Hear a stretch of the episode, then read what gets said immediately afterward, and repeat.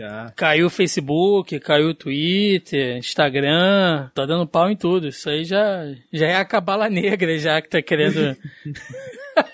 Esse cara, Deus me livre, mas quem me dera. Nossa, cara. Eu fico nesses grupos aqui do, do pessoal do, do Kianon. É cada loucura que eu vou te falar. O Thiago tem tempo pra essas porra, né, maluco? Puta que pariu. Melissa, eu tô Não, viciado, mas eu tô viciado nessa parada, cara. Às vezes eu tô assim, sabe, triste, chateado. Eu falo, É? vou olhar o que, que os malucos estão falando. Meu pai, o que, que você tá remungando aí? Às vezes eu tô assim quieto, eu falo, bicho, eu vou dar uma olhadinha aqui no que, que esses Não, malucos estão é falando, cara. Os jovens. Nem, nem, pior que nem são jovens, né? Não, é velho, cara. É velho, velho, velho. É velho. Olha só que loucura, só pra vocês verem uma, uma amostra do que rola nesses Ai, grupos, ó. ó. O cara botou aqui, olha. Gente, o WhatsApp, Facebook, Instagram de vocês também pararam de funcionar? É, eu não consigo usar aqui. Ao outro. Bom dia, pessoal. WhatsApp, Instagram e Face de vocês estão bugando? Ao outro. Pensei que fosse a internet, o meu parou geral. Aí os caras falando, isso aí já é a Storm, a grande verdade, o grande reset que irá acontecer. O professor Ergon falou essa semana que seria o boom. Que seja, estamos prontos para que tudo seja revelado. Graças a Deus, nossa libertação está acontecendo. Próximo passo, acompanhar aqui as últimas notícias sobre o Trump. Essa galera é muito louca, meu irmão. Eu, e eu fico viciado, eu fico Não, viciado. Vocês, vocês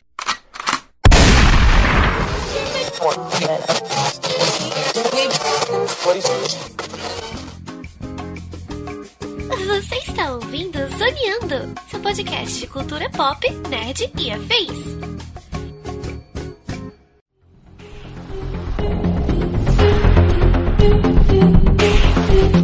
E Thank you.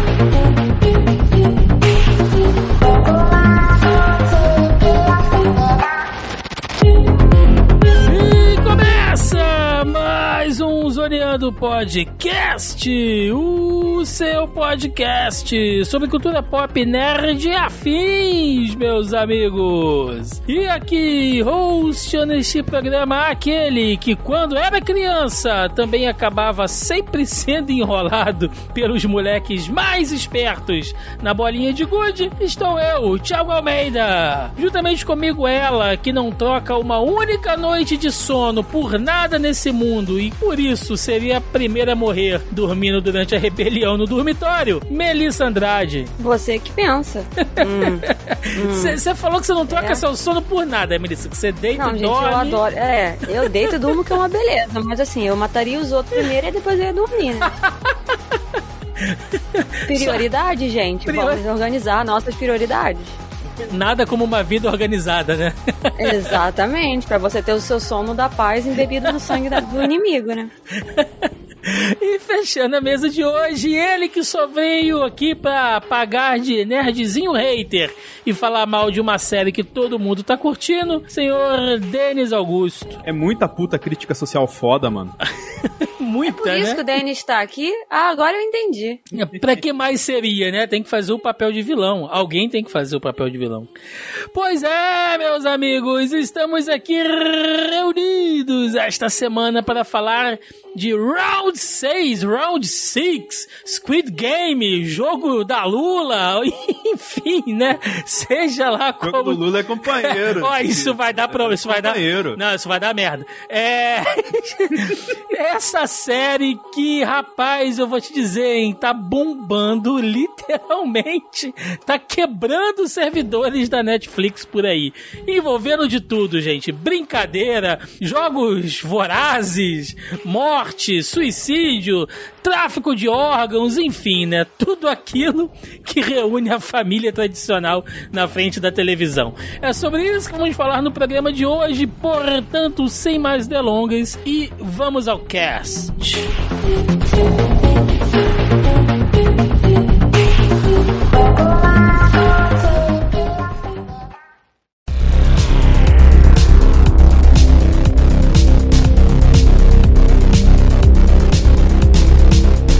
amigos, Round 6, né? Ou Squid Game, aí como é o nome original. E aí eu, eu já começo com fazendo essa pergunta, que é meio que uma brincadeira também. É, não sei se é verídico, né? Mas eu vi uns memes rolando pela internet de que uh, parece que no Brasil, só aqui que é chamado de Round 6, né? Ou, ou Round 6, enfim. No, Porque. no Brasil é round 6 mesmo. É, é, porque. É, é porque round já é uma pa- é daquelas palavras que já foram incorporadas, né? Então não, não, não teria por que você não falar seis. Mas. porque se eles traduzissem é, no nome original, né? Que é jogo da Lula, vocês sabem que o Brasil, assim, o, o Brasil tá calmo, gente. Não tá acontecendo nada, não tem nada polarizado. Então, né? Por quê, né? Por que dar chance aí de, de meter uma Cara, Mas vou politicagem? te falar que isso. E aí agora eu vou falar duas coisas, tá? Primeiro, é uma coisa que eu sempre bato tecla, que é vamos respeitar os nomes originais, né? O Thiago fica me chamando de quê? Sommelier de, de idiomas, É, né? so- sommelier de idiomas aí. ó. sommelier de idiomas, justamente por conta disso. Então, assim, eu entendo o lance da, da política e tal, que, né, estamos num, num período um tanto quanto delicado, para ser sutil. Tá calmo? No... Tá calmo, né? Tá, tá- Por enquanto tá calmo, né? É, Tem tendências a piorar, né? Mas ok. É, Então, assim, eu acredito que isso é um belo exemplo de que talvez, já que eles escolheram uma caralha do nome em inglês, né? é, Eles deveriam ter ficado com o título original, Squid Game. Porque se você não colocou um título em português e você inventou um Round 6, por que não você não deixou a porra do Squid Game? Porque você não tem um título em português. Você tem um título em inglês. Então, se você não quer traduzir o, o título original pro português, por que, que você já não deixa o título original em inglês? Ninguém. Gente, eu te garanto, eu garanto a vocês que quase ninguém sabe que Squid é Lula. Ninguém vai sacar o que, que é a porra do Squid, entendeu? É. Então, por que, que ele não deixou? E a segunda. Ah, Mel, você não sabe como é que funciona os grupos que o Thiago anda. É, tem isso também, Só- é só- verdade. Quem fala assim, a Netflix com esse N vermelho, colocando, achou que a gente não ia pegar com o Squid a Lula. Essa Ah. Netflix comunista, né?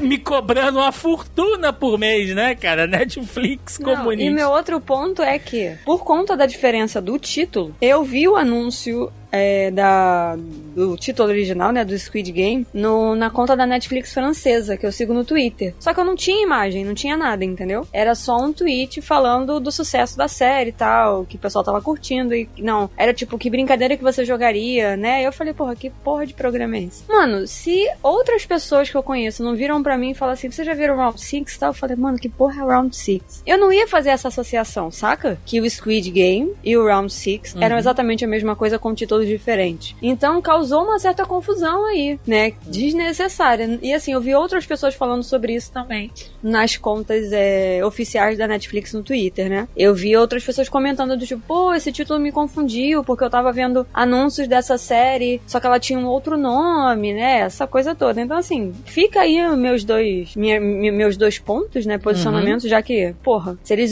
se eles já estão usando uma caralha do nome em inglês, ficasse com a porra do nome original, mano. É, até porque o jogo da Lula tem total sentido com a série, não só porque a gente é vai uma falar. coreana, cara. É, entendeu? Ele, ele existe o jogo da Lula dentro da série e a própria estética lá do negócio lá do, do- dos lá do dos círculo do quadrado do É. triângulo tem a ver com isso. lá dos funcionários lá, né, o círculo, quadrado, o triângulo, que toda hora a gente remete a- ao PlayStation, mas não é. É, é Não, ligado. Se tivesse qualquer coisa do Playstation, eles iam falar que não era não é círculo, é. Como é que é o negócio que eles chamam? É, eu, eu sempre É. falei como bola. Bola, É, triângulo, não é. quadrado e X. Não é, não é, não E é. também a gente tem que entender como é que é a penetração da Sony no mercado coreano, né? Porque a gente sabe no mercado japonês sim, mas lá a Samsung não ia deixar barato, não, cara. É, é verdade. E a Ia ser- gente ia tá ser tudo da. Sony. Ia ser Tem que enfatizar ali. aqui que coreano é sul-coreano, tá, gente? Sim. A gente tem que delimitar bem os territórios aqui. Não é dorama, é K-drama e é sul-coreano, né? Que eu vi que já tava rolando polêmica no Twitter também com relação a isso, mas nesse ponto eu acho que eu concordo. A gente tem que saber nomear certo as coisas, porque né, são territórios completamente diferentes e não tem como a gente chamar uma série, né, um, lugar inteiro de dorama, que é um nome que provém do japonês e os japoneses fizeram politicamente, né, historicamente uma pressão muito grande em cima da Coreia durante alguns muitos anos. Então a gente tem que realmente se, se referir às coisas com os nomes corretinhos. Eu ia te perguntar isso justamente agora, Mel, porque eu sei que na sua casa existe um grande especialista em dorama que é o senhor seu pai, né, que assiste Sim. todos o os Assis Geraldo, assiste. Ele assiste, né? né? E que existe Gente, meu pai assiste novela ucraniana, vocês estão por fora. que existe Eu não tô de sacanagem, não. existe uma, um, um, um mundo de doramas dentro da Netflix que, assim, explicando de maneira bem sucinta, Mel, seriam tipo novelas mexicanas, só que coreanas, né? Elas seguem ali um, meio que uma É, não- não formulazinha. coi- a gente, que eu falei, né? A gente chama de dorama, mas em japonês em si, não tem. Ou Sim. são pouquíssimas. Elas geralmente são K-drama, né? Coreano. Uhum. Ou elas são chinesas, né? São em mandarim. É, Hum. mas também tem em... Como é que é o idioma da Índia? Lá eles falam o hindi, que é o oriundo do sânscrito. Hindi, isso. É o hindi, é porque é com H. Isso. É H-I-N-D-I. Hindi. É, e é, é por isso que o Thiago me chama de sommelier de idioma, gente. É isso. Momento! É. Momento professor Pasquale aqui. Interna... Momento explicação. Internacional, né? né? Momento meu, meu escolhe, né? Tô explicando. É. né? Enfim, mas aí tem todas essas divisões de, de conteúdo, né? Que a gente pode chamar de. Uhum. Não pode nem chamar. A gente pode chamar de asiático, porque tem russo também no meio, né? Tem novelas russas também.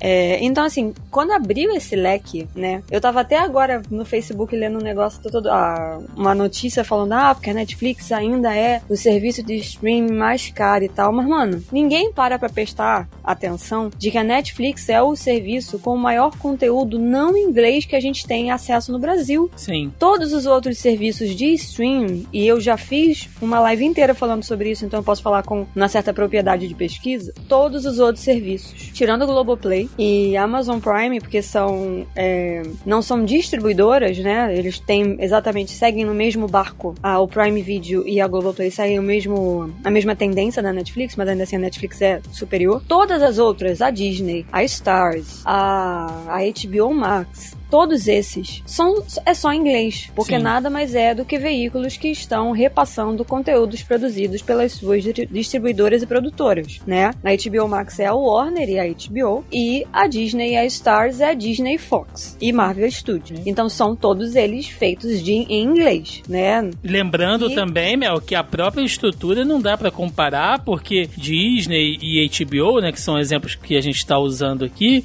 são grandes conglomerados de mídia que tem as divisões dentro Exatamente. dele. E a Netflix é ela sozinha ali, né? Sendo tanto. Ela, ela começa como uma, como uma plataforma de streaming, mas hoje ela é uma produtora também de conteúdo. Não, sim, ela é uma produtora diferente desses outros que a gente tá citando aqui. Ela é uma produtora preocupada em atender os públicos de todos os países o qual ela é exibida, né? Ao qual ela é veiculada. 83 países. Obviamente, a gente não tem produção de 83 países, mas a gente tem a produção dos continentes ou é, países, né? Maiores desses lugares, assim, ou pelo menos o, o maior público que eles têm nesses lugares. Então eu acho isso muito interessante. Eu não sei se vocês assistiram aquele já que a Netflix é o assunto, né? Porque a Round 6 barra Squid Game é da Netflix. É, o evento que eles fizeram no dia 25 de setembro, né? Que tá disponível para todo mundo assistir aí no YouTube, se vocês quiserem, né? Tudum. Tudum. Exatamente, foi a terceira edição do,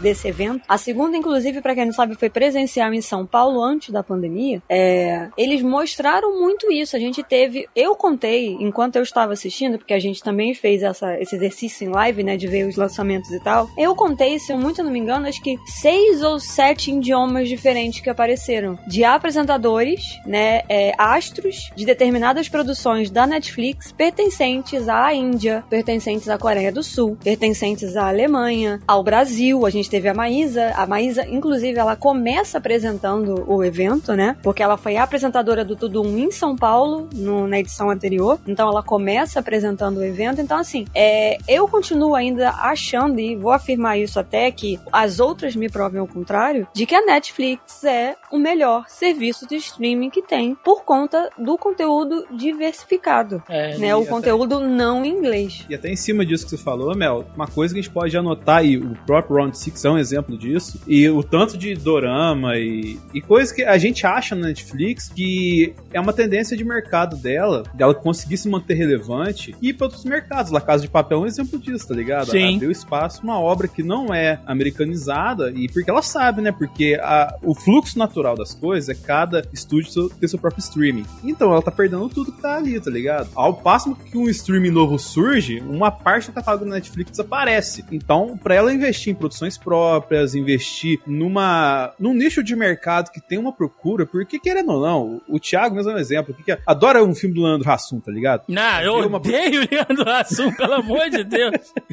Mas assim, é, tem gente que tem. É, é natural, isso é nato do ser humano. Você vai ter mais empatia com aquilo que é mais próximo a você. Então, com Sim. produções nacionais e tal, assim, as pessoas têm uma intimidade a mais. Então, tipo assim, ah, mas por que, que faz 300 obras brasileiras aqui e tal? Aí você vai lá, tem, tem lá 300 obras iranianas, 300 obras coreanas. Então, tipo assim, os públicos locais, que provavelmente a Netflix tem um mercado maior, vão receber um aporte maior para ter suas próprias produções e trazer é, automaticamente ou efetivamente mais gente para ela. Inclusive, Denis, se a gente for pensar assim, e a gente tá fazendo esse off-topic aqui porque é até um assunto interessante, a gente pode até trabalhar isso melhor, de repente, em um outro podcast, mas. É off-topic, mas tem a ver com o que a Sim, tá sim, falando, sim, né? sim. Mas só pra amarrar, isso acontece com séries brasileiras também, né? Tá aí, ó, por exemplo, Cidade Invisível, que foi uma série nossa que fala sobre folclore, né? Que com todas as críticas que a série tem, eu sei ali, a- a- que eu entendo, né? Que ela meio que desvirtua, na falta de uma palavra melhor, algumas das lendas, enfim,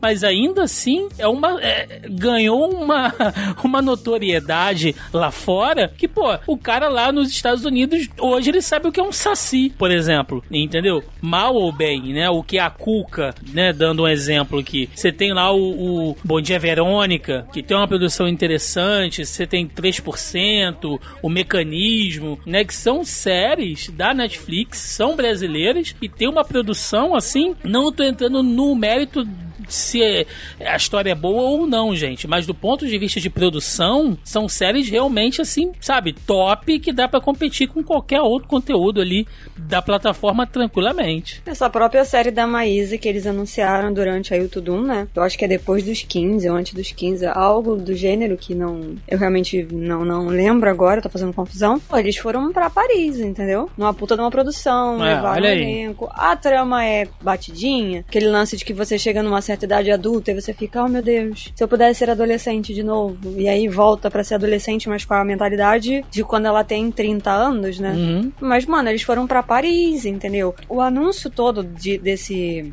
dessa série, né? Dessa minissérie, eu não sei qual vai ser a, a duração, né? Qual vai ser o tamanho. Foi tudo feito em inglês, saca? Tinha legenda em inglês. Então, assim, eles estão.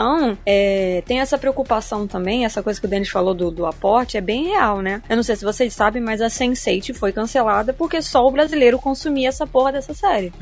Verdade. Exato. Né? gra- gravaram take na parada gay e tudo mais. Exatamente, não é à tipo toa tudo. trouxeram todo, todo o elenco, pra, quase todo, eu acredito, pra Parada Gay de São Paulo, entendeu? Então, assim, tem um lance de audiência, as séries estão canceladas, as pessoas ficam, ah, Netflix e tal, mano. Não se esqueçam que, acima de tudo, Netflix é uma empresa, sabe? Eles não podem perder dinheiro. Então, se a série foi cancelada, se qualquer programa foi cancelado, é, e eu não tô dizendo que eu concordo, não, tá, gente? Só tô explicando aqui pra ver se algumas pessoas conseguem entender, né? Só tô explicando pra entender, não tô dizendo que eu concordo. Mas tem que procurar entender por quê, o que, que aconteceu, que aquela série começou a fazer com que a plataforma perdesse dinheiro. De alguma maneira eles estavam perdendo dinheiro, né? Ou não estava batendo é, os índices, né? A, a métrica que eles planejaram ali pra ser aceitável e tal. E aí eles resolveram cancelar, entendeu? Sense8 foi exatamente assim. A série era muito interessante, a premissa começou a descambar vertiginosamente, né? Nossa, não sejamos é hipócritas difícil, também, hein? porque puta que pariu, entendeu? Primeira temporada é boa, segunda temporada, meu Deus, a outra eu não consegui assistir. Eu, eu abandonei, porque eu falei, não, virou uma loucura, que não sem pé nem cabeça, isso não faz o menor sentido. E aí, mano, cancelaram. Então, assim, é, voltando ao meu raciocínio, que eu mesmo me perdi, mas o que eu tava falando era.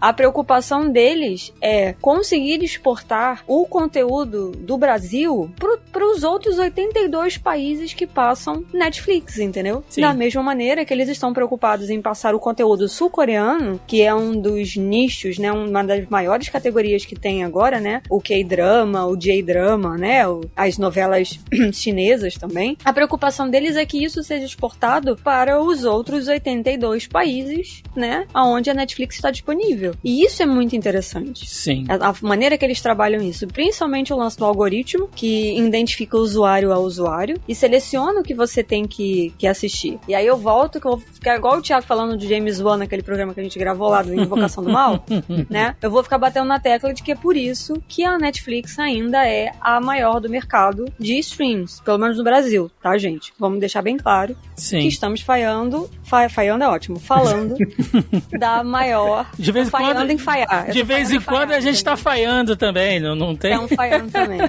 Falando, né? Por enquanto é- ainda é a maior do mercado.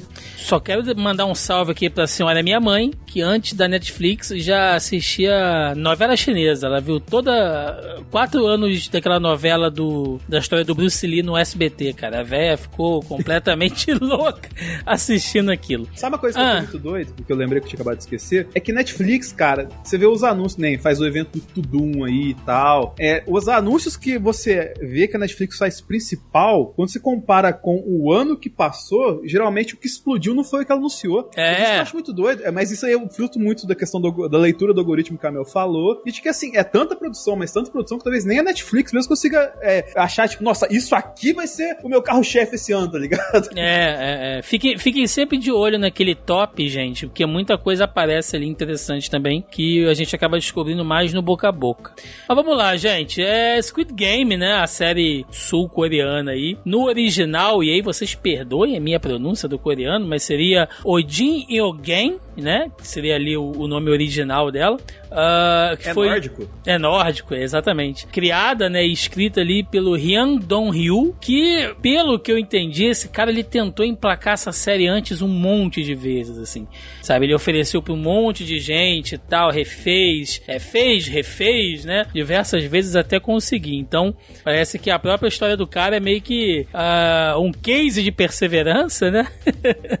é uma série em nove episódios, como a gente falou, ela é distribuída pela Netflix. E, cara, só nesse finalzinho de setembro início de outubro, agora, que a gente tá gravando esse nosso podcast, a Vulture, ela fez uma matéria dizendo que, pelo menos em mais de 90 países, a série figurou ali, cara, em primeiro lugar, em pelo menos 4 a 5 dias, né? E isso torna Round 6 a primeira série original da Netflix a obter tal recorde, né? E com isso ela desbancou Stranger Things, The Witcher, Não, não Lupin. só isso. Saiu da, da própria plataforma dizendo que ela está no, no primeiro lugar nos 83 países que a Netflix está disponível. Exatamente. O negócio foi tão feio, meu, tão feio, que eu tô vendo uma matéria aqui do Tecmundo que diz que, segundo informações da Reuters, né, o provedor de internet Sky Broadband ah, tá cobrando custos de, de manutenção decorrentes da explosão do tráfego na, na rede da Netflix Eu na Coreia do isso. Sul. É, eu vi isso, eu vi isso também. Eles Tá querem cobrar, tipo, é, adjunto, sei lá, do que de insalubridade, praticamente. Tá consumindo Então, a rede tá- toda. O negócio tá assim bombando de uma maneira brutal, Não gente. só isso, mas o número que eles usaram, não sei se vocês viram isso também, né? O número que é usado naquele cartão de visita é um número real. Sim. Nossa, sim. aqueles rolê. Que inclusive E- a Netflix a- a vai pessoa editar, né? desesperada. É, eles vão editar, né? Quem assistiu, assistiu, né? Quem viu a parada em primeira mão foi. te- Gente, vamos. e Isso foi muita ingenuidade de quem fez a série, né? Vamos combinar. Porque a gente sabe que qualquer número que aparece em qualquer lugar, as pessoas vão ligar pra saber o que. que é. Ingenuidade nada. Eu aposto que foi alguma sacanagem que rolou com esse cara aí. Alguém fez de, de, de putaria, cara. Não, era uma mulher, era uma mulher. Não, deve ter. Tem, E- tem, tem história aí, garanto. Não, cara, é por, é por isso que qualquer filme americano, todos os números é 555, porque esse prefixo não existe. Sim. Então todos eles é 555, qualquer coisa. Seco 5555 0410. Qualquer coisa assim, entendeu? Uhum. Bom, é, gente, a série basicamente ela funciona num formato de Battle Royale, né? O que seria basicamente o quê? Você junta ali pessoas, né? Dentro de uma arena, de um local, enfim, de uma ilha deserta. É, a fórmula, ela é a mesma, né? Só muda ali mais ou menos é, como é feita, mas a fórmula é sempre essa, de você juntar várias pessoas em um único lugar, né? Numa espécie de jogo ali de vida ou morte. A gente já viu isso em diversos outros conteúdos. O próprio Battle Royale, que é um mangá, né, japonês, tem anime também. Fizeram live action dele depois uh, que funciona com essa coisa de, de, de jogos mortais também. Uh, jogos vorazes, né, Mel? Ele é nessa mesma fórmula também. Tudo bem que depois parte pra uma coisa bem mais política ali e tal. Não é. é. O pessoal tá falando que é uma mistura de jogos vorazes com jogos mortais, né? É, mas ele começa nesse formato aí. Ele, ele segue esse formato meio que de Battle Royale e também de reality show, né? Ele não deixa de ser um, uma espécie de reality show para magnatas, né? Que é o que a gente vai entendendo aí até o final da série. A gente entende isso, que tem uma galera que tá assistindo, tá fazendo aposta ali.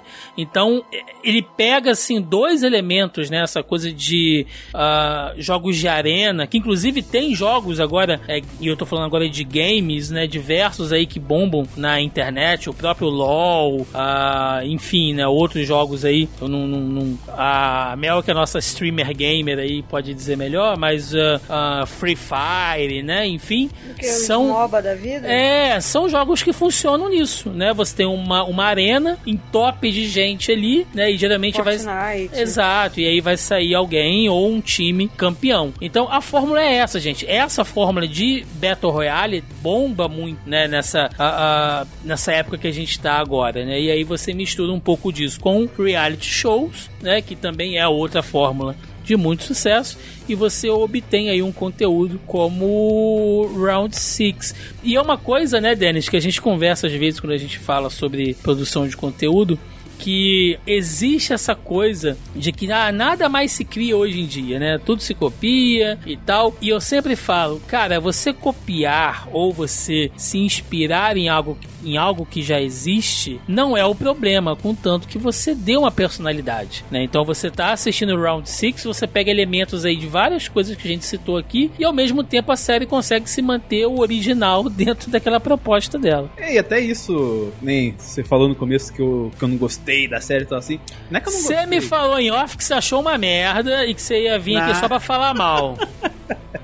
Eu falei que eu achei ok. Mas assim, o lance que você falou, acho que permeia muito esse comentário que você fez, tá ligado? Eu não falo que a série foi ruim, mas eu falei, eu não entendo o hype que tá tendo, assim, em cima dela tal. Mas dá pra. Eu não entendo, mas compreendo o sentido que foi, entendeu? Porque assim, é, tem muita coisa ali, muita analogia que a gente já viu em Black Mirror da vida, já viu em 300 Big Brother da vida e tal, assim, tá tudo compilado num lugar só. Então vou colocar assim que os fatores para fazer o Round 6 dar certo nesse ponto, eles pegaram os fatores fatores que, de fato, dão um boost na audiência, né? Que, que chama a galera e tal, assim. E um Battle Royale que os caras se matam e tem sangue na tela, quem que não vai gostar? É. não é aquele negócio que a gente sempre fala, né, Thiago? Que o amor não constrói nada, mas o ódio. Ah, o ódio, o ódio une. As...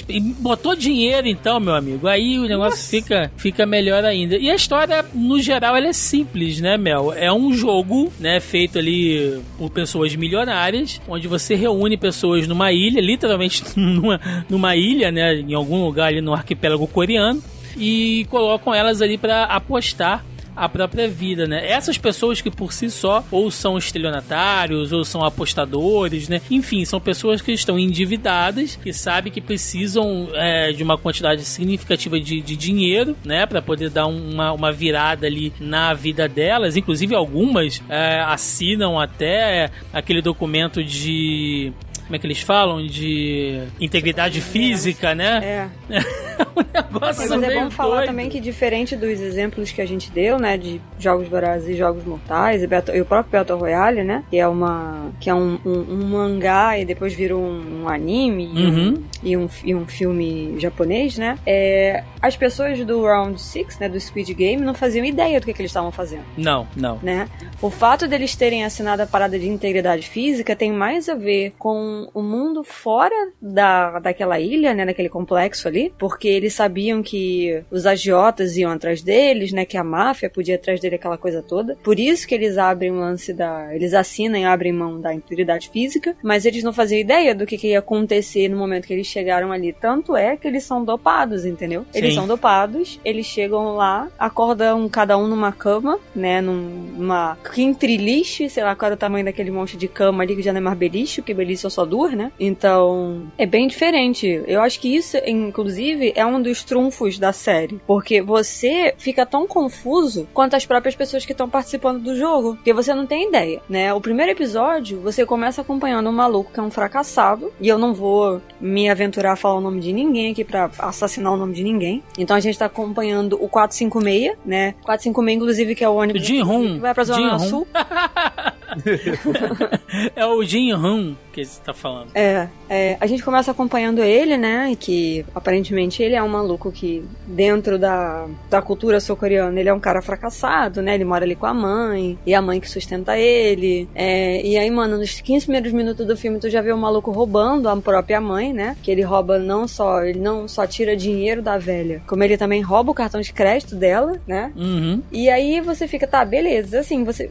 A série te faz acompanhar pelo ponto de vista dele. Mas quando ele chega naquele jogo, você automaticamente começa a pensar, tá, esse maluco pode não sobreviver. Sim. Né? Então acho que essa é muito interessante essa, essa forma que é construída assim as histórias dos personagens, né? Porque a gente tem sim um grupo de protagonistas entre várias aspas aí. Ele é o principal, né? Ele é o protagonista, mas como a gente não sabe isso enquanto a gente tá assistindo a série, você não sabe quem que vai sobreviver. In- inclusive a série consegue trabalhar muito bem assim o núcleo, né, de outros personagens, é, depois mais pra frente assim, de maneira bem equilibrada. E é genial. Cara, rapidinho, é, essa questão da seleção da galera que foi interessante, porque você falou a questão do endividado, não é bem assim, né? Porque o range da galera ali vai do, do quem não tem nada a perder, como Uhum. a menina lá na frente lá, que, tipo, é, aconteceu uma tragédia familiar lá. Pode falar spoiler, né? Pode, claro. Que, que ela viu o pai matar a mãe e ela matou o pai e, e ela tava saindo da cadeia e entrou dentro do jogo. Como gente que tem muito a perder e que tá no desespero, como Sim. é o exemplo do casal lá, tá ligado? Sim, Que sim. vai junto pro jogo e tal. Assim, eles têm tudo a perder. Se... E perderam tudo. O, o, o próprio ah, do Sul, né? Que é aquele gangster que tá vindo a galera filipina com um pedaço de pau pra dar cacete nele, né? Porque ele, ele tá endividado num cassino.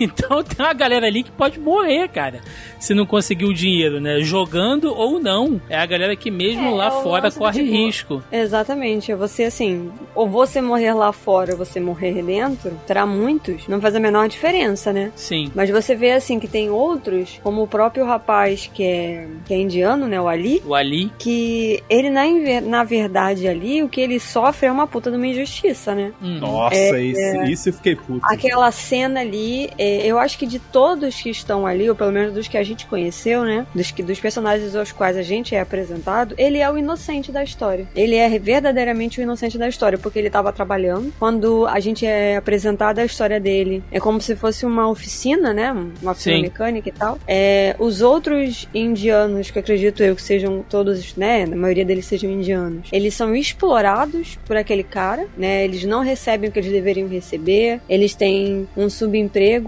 Provavelmente eles foram trazidos da Índia com uma promessa de que eles iam conseguir uma grana, tanto que o próprio Ali fala isso, né? Que ele veio com a família dele, né? Com a esposa e tal, e o filho dele depois nasceu. Pô, com essa promessa, né? De que vamos fazer dinheiro na, na Coreia do Sul, aquela coisa toda, e eles estão sendo explorados. E ele tenta buscar nada mais do que os direitos dele, que o cara pague a ele o que o cara tá devendo. Inclusive, a gente, a gente tem uma, uma ideia, não é dito, meu, mas fica meio subentendido que ele perdeu os dedos na fábrica. Sim, e o cara não indenizou ele, o cara Sim. não pagou, né? Ele perde dois dedos, provavelmente naquela mesma máquina que o maluco perdeu a mão. Sim, sim. Aí, aí agora eu te falo, imagina que merda você colocar. Olha só, imagina se eles tivessem colocado o nome de jogo da Lula e aí tem um cara que é operário, perdeu os dedos numa, numa máquina. Olha a merda de conspiração. Mais uma vez, reitero o que eu falei lá atrás. N vermelho, jogo da Lula.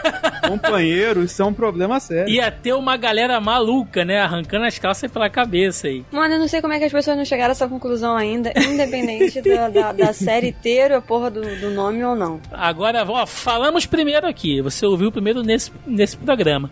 Mas basicamente é isso. A gente vai explorar os personagens mais pra frente um pouco. Mas é, é isso que a Mel falou, né? As pessoas entram ali sem saber o que vai acontecer e tal. E é tão genial, e eu assisti a série duas vezes, e eu acho que é tão genial isso que na segunda vez que eu assisti, o segundo episódio, ele é um episódio que quando eu assisti antes, né? Eu falei, cara, que episódio arrastado e tal. Mas ele é fundamental para tudo que será construído depois. Por quê? No segundo episódio, é o, é o episódio que mostra o que acontece com eles quando eles saem do jogo, né? Porque tem lá as, as regras e uma das regras diz que se a maioria quiser parar, eles param o jogo. E isso é genial porque quando você entra e você tem aquele. O, o jogo 1, né? Que é o da batatinha frita. Ele é um jogo agressivaço, assim. Não que os outros não sejam, mas ele é um jogo que te choca porque as pessoas estão sendo fuziladas do seu lado. E aquilo já é para te chocar. Eles poderiam ter colocado um, um, um jogo é, menos agressivo, mas eles colocam um jogo agressivo logo de cara, já para fazer aquelas pessoas meio que quererem desistir, para elas voltarem pro mundo lá fora e, e, e ver que na verdade uh, eles não têm mais o que perder, entendeu? Então quando essas pessoas retornam pro jogo, elas retornam com mais vontade, elas retornam realmente querendo participar, né? Então é genial aquilo ali. É você falando pro cara tipo, olha, você já sabe o que vai acontecer aqui, mesmo assim você quer voltar? Quero. Então agora você vai ter que vir e vai dar tudo de si, né? É genial, é genial, assim como psicologicamente você trabalha essa coisa da fórmula do desejo e da ganância do ser humano, né? É muito bom. É assim, porque tem um lance, tipo, eu tô te dando a opção de você sair, mas você Sim. quer sair e que constrói um ambiente que é tão hostil para ele assim que a, entrar no jogo em vida ou morte para as pessoas ali acaba sendo mais positivo do que encarar a própria realidade. O cofre, Denis, o cofre fica exposto o tempo inteiro e aí as pessoas morrem, fica caindo dinheiro na sua cabeça. Aquilo é a, tentação o tempo inteiro. Existe uma pressão psicológica, né, sendo feita ali. A própria supressão de, de sono né? Eles comem muito pouco ali dentro, então, sabe, leva aquelas pessoas ao máximo, assim, da, da do metabolismo, do humor, né? Você mexe muito ali com, a, com o lado psicológico também, né? É, você tá falando um negócio de tamanho, que era uma outra coisa que é interessante a gente falar aqui também. Tamanho durante duração dos episódios, né? Que é uma coisa que eu tenho observado que a gente, antes, né, desse boom de é, conteúdo, né, de produções, a, produções orientais, no, orientais, né, asiáticas aqui no Brasil, a gente tinha é, formatos muito fechados de, de séries, né? É, então a gente tinha séries ali mais curtas, de 20 e poucos minutos, como The Big Bang Theory, por exemplo, né? Modern hum. Family também. Sitcom em geral é assim, né? Sitcoms no geral, né? A gente tinha séries um pouco maiores, com seus quase 40 minutos, como Lost, por exemplo, né? O próprio House tem entre 39 a 45 minutos. E aí, quando a gente teve esse boom de, de séries, né? E produções asiáticas, é, e as pessoas começaram a gostar de consumir conteúdos é, episódicos maiores, automaticamente isso acabou influenciando em outras produções. E você se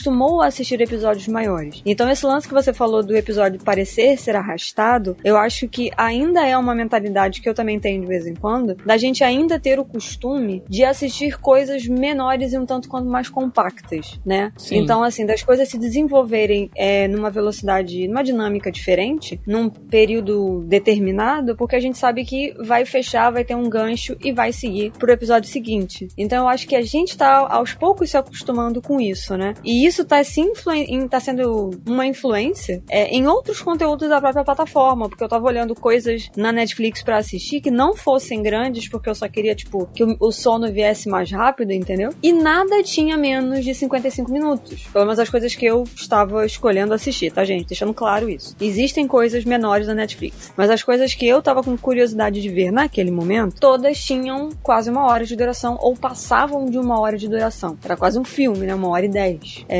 e eu acho interessante isso, tipo, que a gente não tem essa coisa. Então não é necessariamente que o episódio seja arrastado, mas é porque ele aproveita muito bem o tempo que ele tem para desenvolver e contar a história, né? E contar, tipo, com riqueza de detalhes, porque aquilo ali vai ser importante. No caso do próprio policial, que ele aparece do nada, ele realmente aparece do nada, acho que ele aparece no terceiro episódio, né? Segundo ou terceiro episódio, sei lá. É.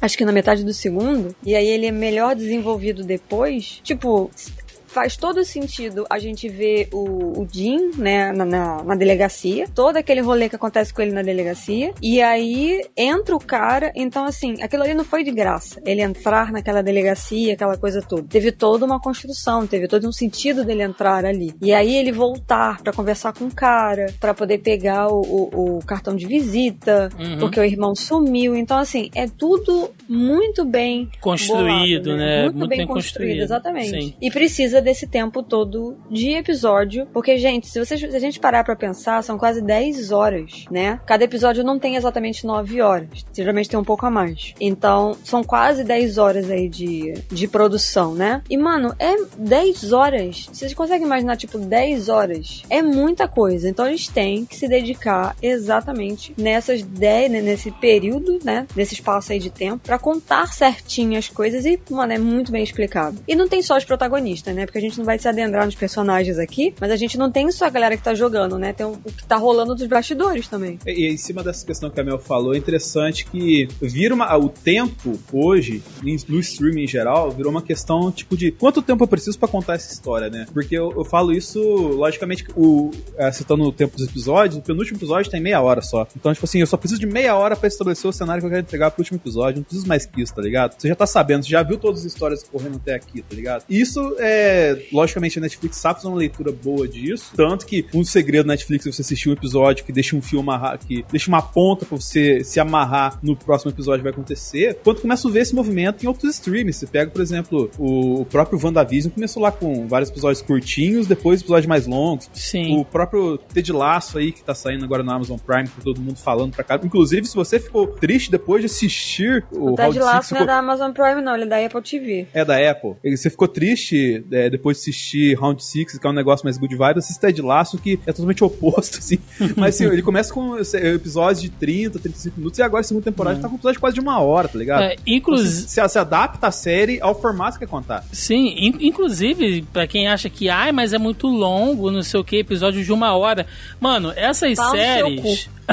essas séries que vocês veem aí de, de de que tem mid-season, né? Tipo, sei lá, qualquer série lá do CW, uh, Supernatural, né? Essas séries que geralmente tem ali 20, 22 episódios por temporada. Tá, ó, fazendo uma, uma conta rápida aqui, olha, uma série com 22 episódios uh, de 40 minutos cada, que geralmente é esse, esse modelo, ela tem 880 minutos, tá? Dividido por 60, vai te dar aqui, olha, 14 horas, vírgula alguma coisa. Ou seja, você perde quase 15 horas assistindo uma série, sei lá, tipo Flash, que todo episódio é igual ao anterior que você viu, entendeu? O Flash tentando pegar um velocista que corre mais que ele. Ah, não, mas Flash você assiste porque é, é bobo. É isso. Não, mas. Não, tem outro ponto aí também. Eu não tô, gente, julgando aqui a qualidade da série. O que eu tô julgando é tempo por tempo, você assiste outras séries maiores que geralmente não tem uma construção tão bem feita quanto essas séries menores. Eu não tô falando só de Round 6, não. Eu tô falando de outras séries também, porque às vezes você pega séries ali de, de oito episódios, né? O próprio Witcher, Dennis, né? Tem episódios Sim. longuíssimos, né? Mas poucos episódios. Mas não tem como você comparar, cara, com, porra, qualquer não, outra é, série volta dessa. Naquele, sim, mas volta naquele lance que eu falei, né? É o lance de você acostumar, é, se acostumar, né? Se habituar ao, a uma coisa nova. O meu pai, por exemplo, ele tava assistindo uma série, eu não sei se ela era sul-coreana, mas era um lance de médico que ele tava assistindo. Eu sei que cada episódio, né, tinha em tipo, mais de uma hora. Cada episódio tinha mais de uma hora. E aí ele falava assim: Meu Deus, eu vou terminar de assistir isso aqui, tá? Aí ele olhava e vai, só estava ele falando assim: Meu Deus, eu preciso dormir. Isso tem uma hora e não sei quanto. Esse episódio não vai terminar, não. Então, assim, todos os episódios dessa série em específico que ele tava assistindo, eu não sei o nome, mas eu sei que é uma série de jovens médicos, acho que sul-coreanos, que tem na Netflix também, tudo da Netflix, né? Papai. Netflix patrocina meu pai. É, era grande. Então, assim, é uma questão de você se acostumar. Ele tava acostumado às séries dele, normal, tipo NCIS, os Chicagos da vida, que são temporadas grandes, com seus 20 a 24 episódios, né? Mas assim, mais curtinhos, cada episódio, 40, 37 a 45 minutos, né? É, lei e ordem também é assim. Então, assim, existem formatos diferentes, mas eu acho que pelo menos a Netflix, com relação a tempo, boa parte do conteúdo original deles, de uns tempos pra cá, tá, tá com o mesmo tamanho. Eu não sei se vocês repararam isso. Então, assim, é uma questão de costume realmente. E porque muita gente assiste isso é, como pano de fundo, entendeu? Tu tá fazendo alguma coisa, tu tá deixando uma série rolando ali. Você tá ouvindo a série, né? Você não tá necessariamente vendo. Então, é o espaço de tempo que ocupa. Ah, eu vou assistir isso aqui durante uma hora. Ah, eu vou parar meu horário de almoço, por exemplo. Tem gente que assiste no horário de almoço. Uhum. E aí você tá assistindo um episódio de uma série no seu almoço. Eu tá vejo almoçando, gente tá direto assistindo no, no ônibus, né? Porque esses serviços de, de streaming tem aquela opção que você pode é, fazer o download, né? E aí você pode assistir ele em offline. Eu vejo direto gente em ônibus, assim, metrô, assistindo um episódiozinho de uma série ali, pá. Né? Se todo dia o cara conseguir assistir um episódio indo e o outro voltando pra casa, né? Numa viagem de uma hora e 40 minutos, pô, dá, dá pra você acompanhar uma série tranquilamente, né? Acho que... Sim, a galera mete um Grey's Anatomy na testa ali e vai embora, cara.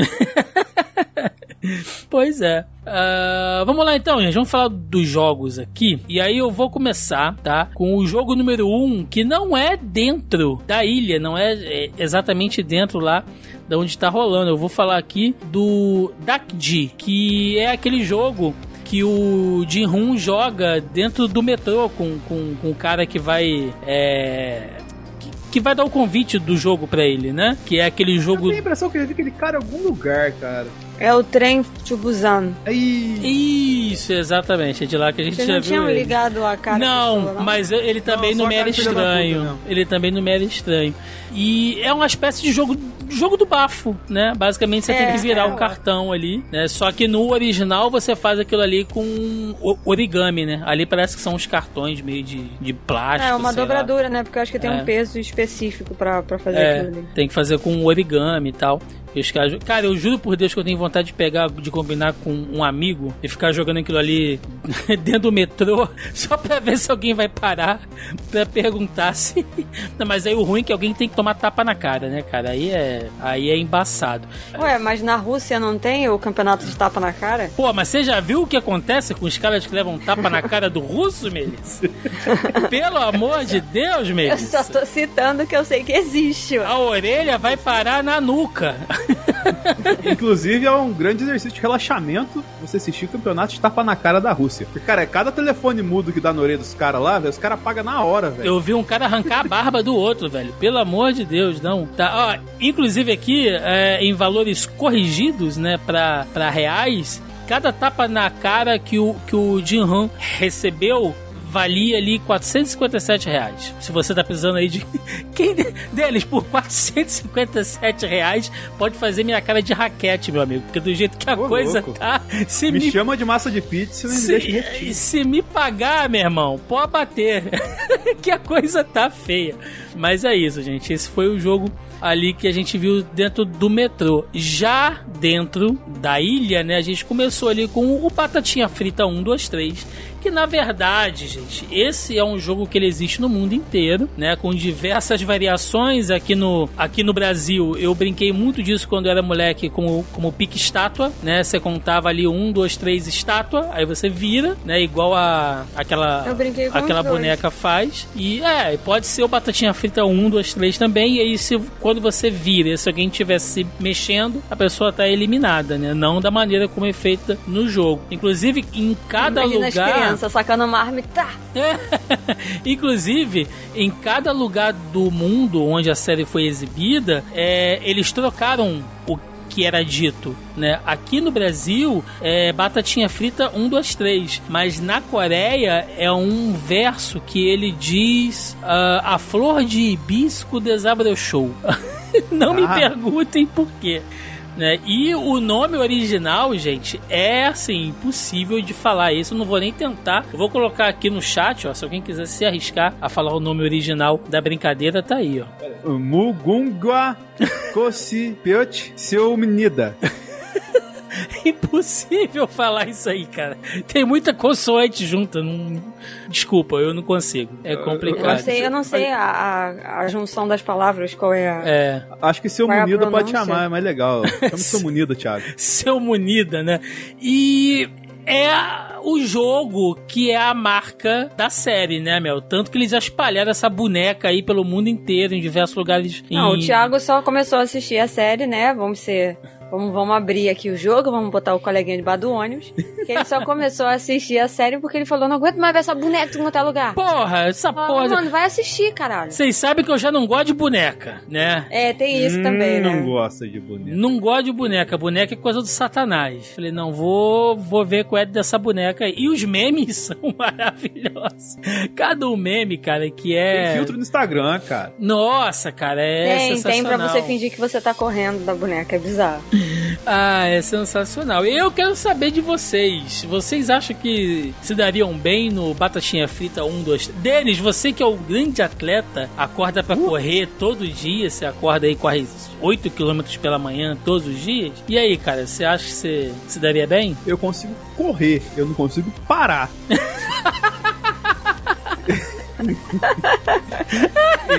Entende? É, é outro rolê. É, é difícil, assim. A questão de reflexo minha nunca foi boa, tá ligado? Tanto que não consegui aprender a tocar violão, tá ligado? Então, assim. eu morreria na terceira rodada ali fácil. fácil. Ó, e eu, eu sou pesado, cara. Ninguém não ia ter um ali atrás de mim para me segurar, tá ligado? Igual ele faz com, com o Jihan ali.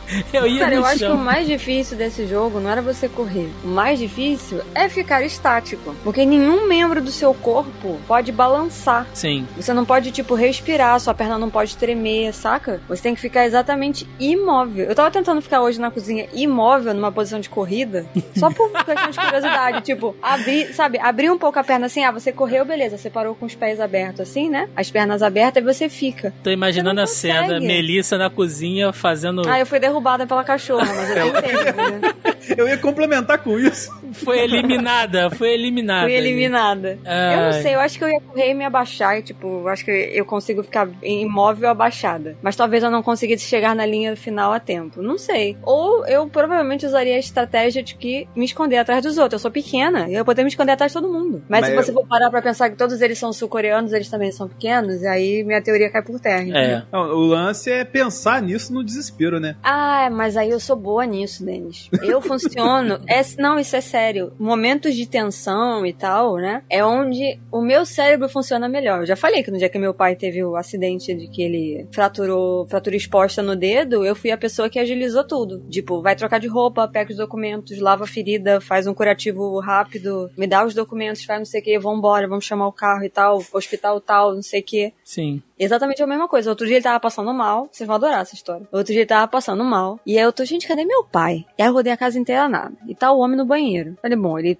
Meu pai faz uma mistureba, gente. Vocês não têm ideia da quantidade de coisa que ele mistura para comer, tá? Ele acabou de almoçar, por exemplo. Ele almoçou, aí ele vai lá e pega um, um, um salgadinho, qualquer biscoito, né? E aí come. Aí daqui, daqui a pouco vem ele com cerveja. Aí ele bebe refrigerante. Aí ele come amendoim. Aí ele come paçoca. Aí Nossa. ele come mais um biscoito. Aí ele come queijo com goiabada. E isso ele vai o tempo inteiro. Já quero tá? tomar um eparema só de ouvir essa.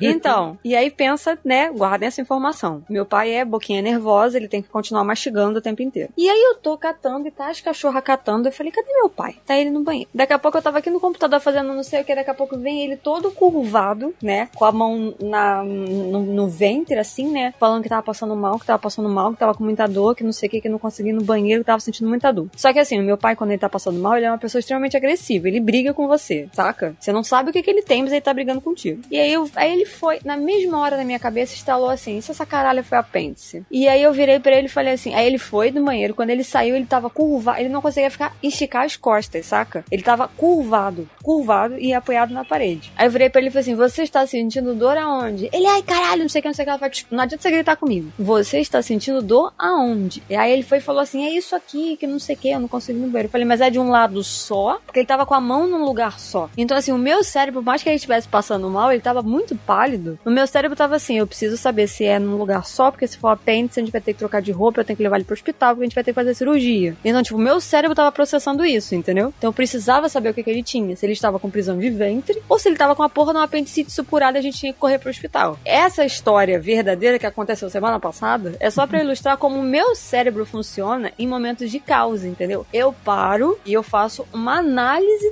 da situação e do que, que eu preciso fazer e quais são os próximos passos. E aí ele virou, tá, não sei o que. Eu falei, então tá, só prisão de ventre, eu vou ligar pra farmácia pra pedir um remédio pra você ir no banheiro. Agora você precisa me dizer onde que tá com dor, porque se for apêndice, a gente vai ter que ir pra porra do hospital. Aí ele, não, não sei o que, isso aqui. Eu falei, ah, então beleza. E aí resolvi o problema dele, entendeu? Mas assim, eu iria conseguir raciocinar ali no meio o que, que eu tinha que fazer com certeza. Um monte de gente correndo. Eu só ia processar a situação depois provavelmente depois eu teria uma crise de ansiedade. Quando a gente sai do, dali e vai pro complexo, aí eu ia ter um troço, entendeu? Mas no momento, ali no, no vamos ver, eu me garanto. E outra coisa, Mel, nós, né, cariocas, temos uma vantagem que nenhuma Que a gente tá outra acostumado com o pessoa barulho do tiro. do Brasil tem, que é conseguir manter uma rotina debaixo de um tiroteio, entendeu? Então, né, o, O, o gente, batatinha, olha, o batatinha do, do Carioca não é um, dois, três, é batatinha 24 por 7, né? é, É. 24 Mano, de se segunda-feira, né? A gente ainda ia parar, olhar um pro outro e falava assim: que calibre é esse? Puta que pariu. Ai, sensacional. Gente, o próximo jogo, né? é, no caso aqui, o, o, o segundo jogo. É o Dalgona, ou colmeia de açúcar, que é aquele lá, daquele docinho, né? Que eles têm que, que recortar lá o formato e tal, enfim. Que na receita original, né, coreana, A ele é única um... coisa que eu quero dizer a vocês que como é que ninguém viu que aquela mulher tinha um isqueiro esquentando a agulha?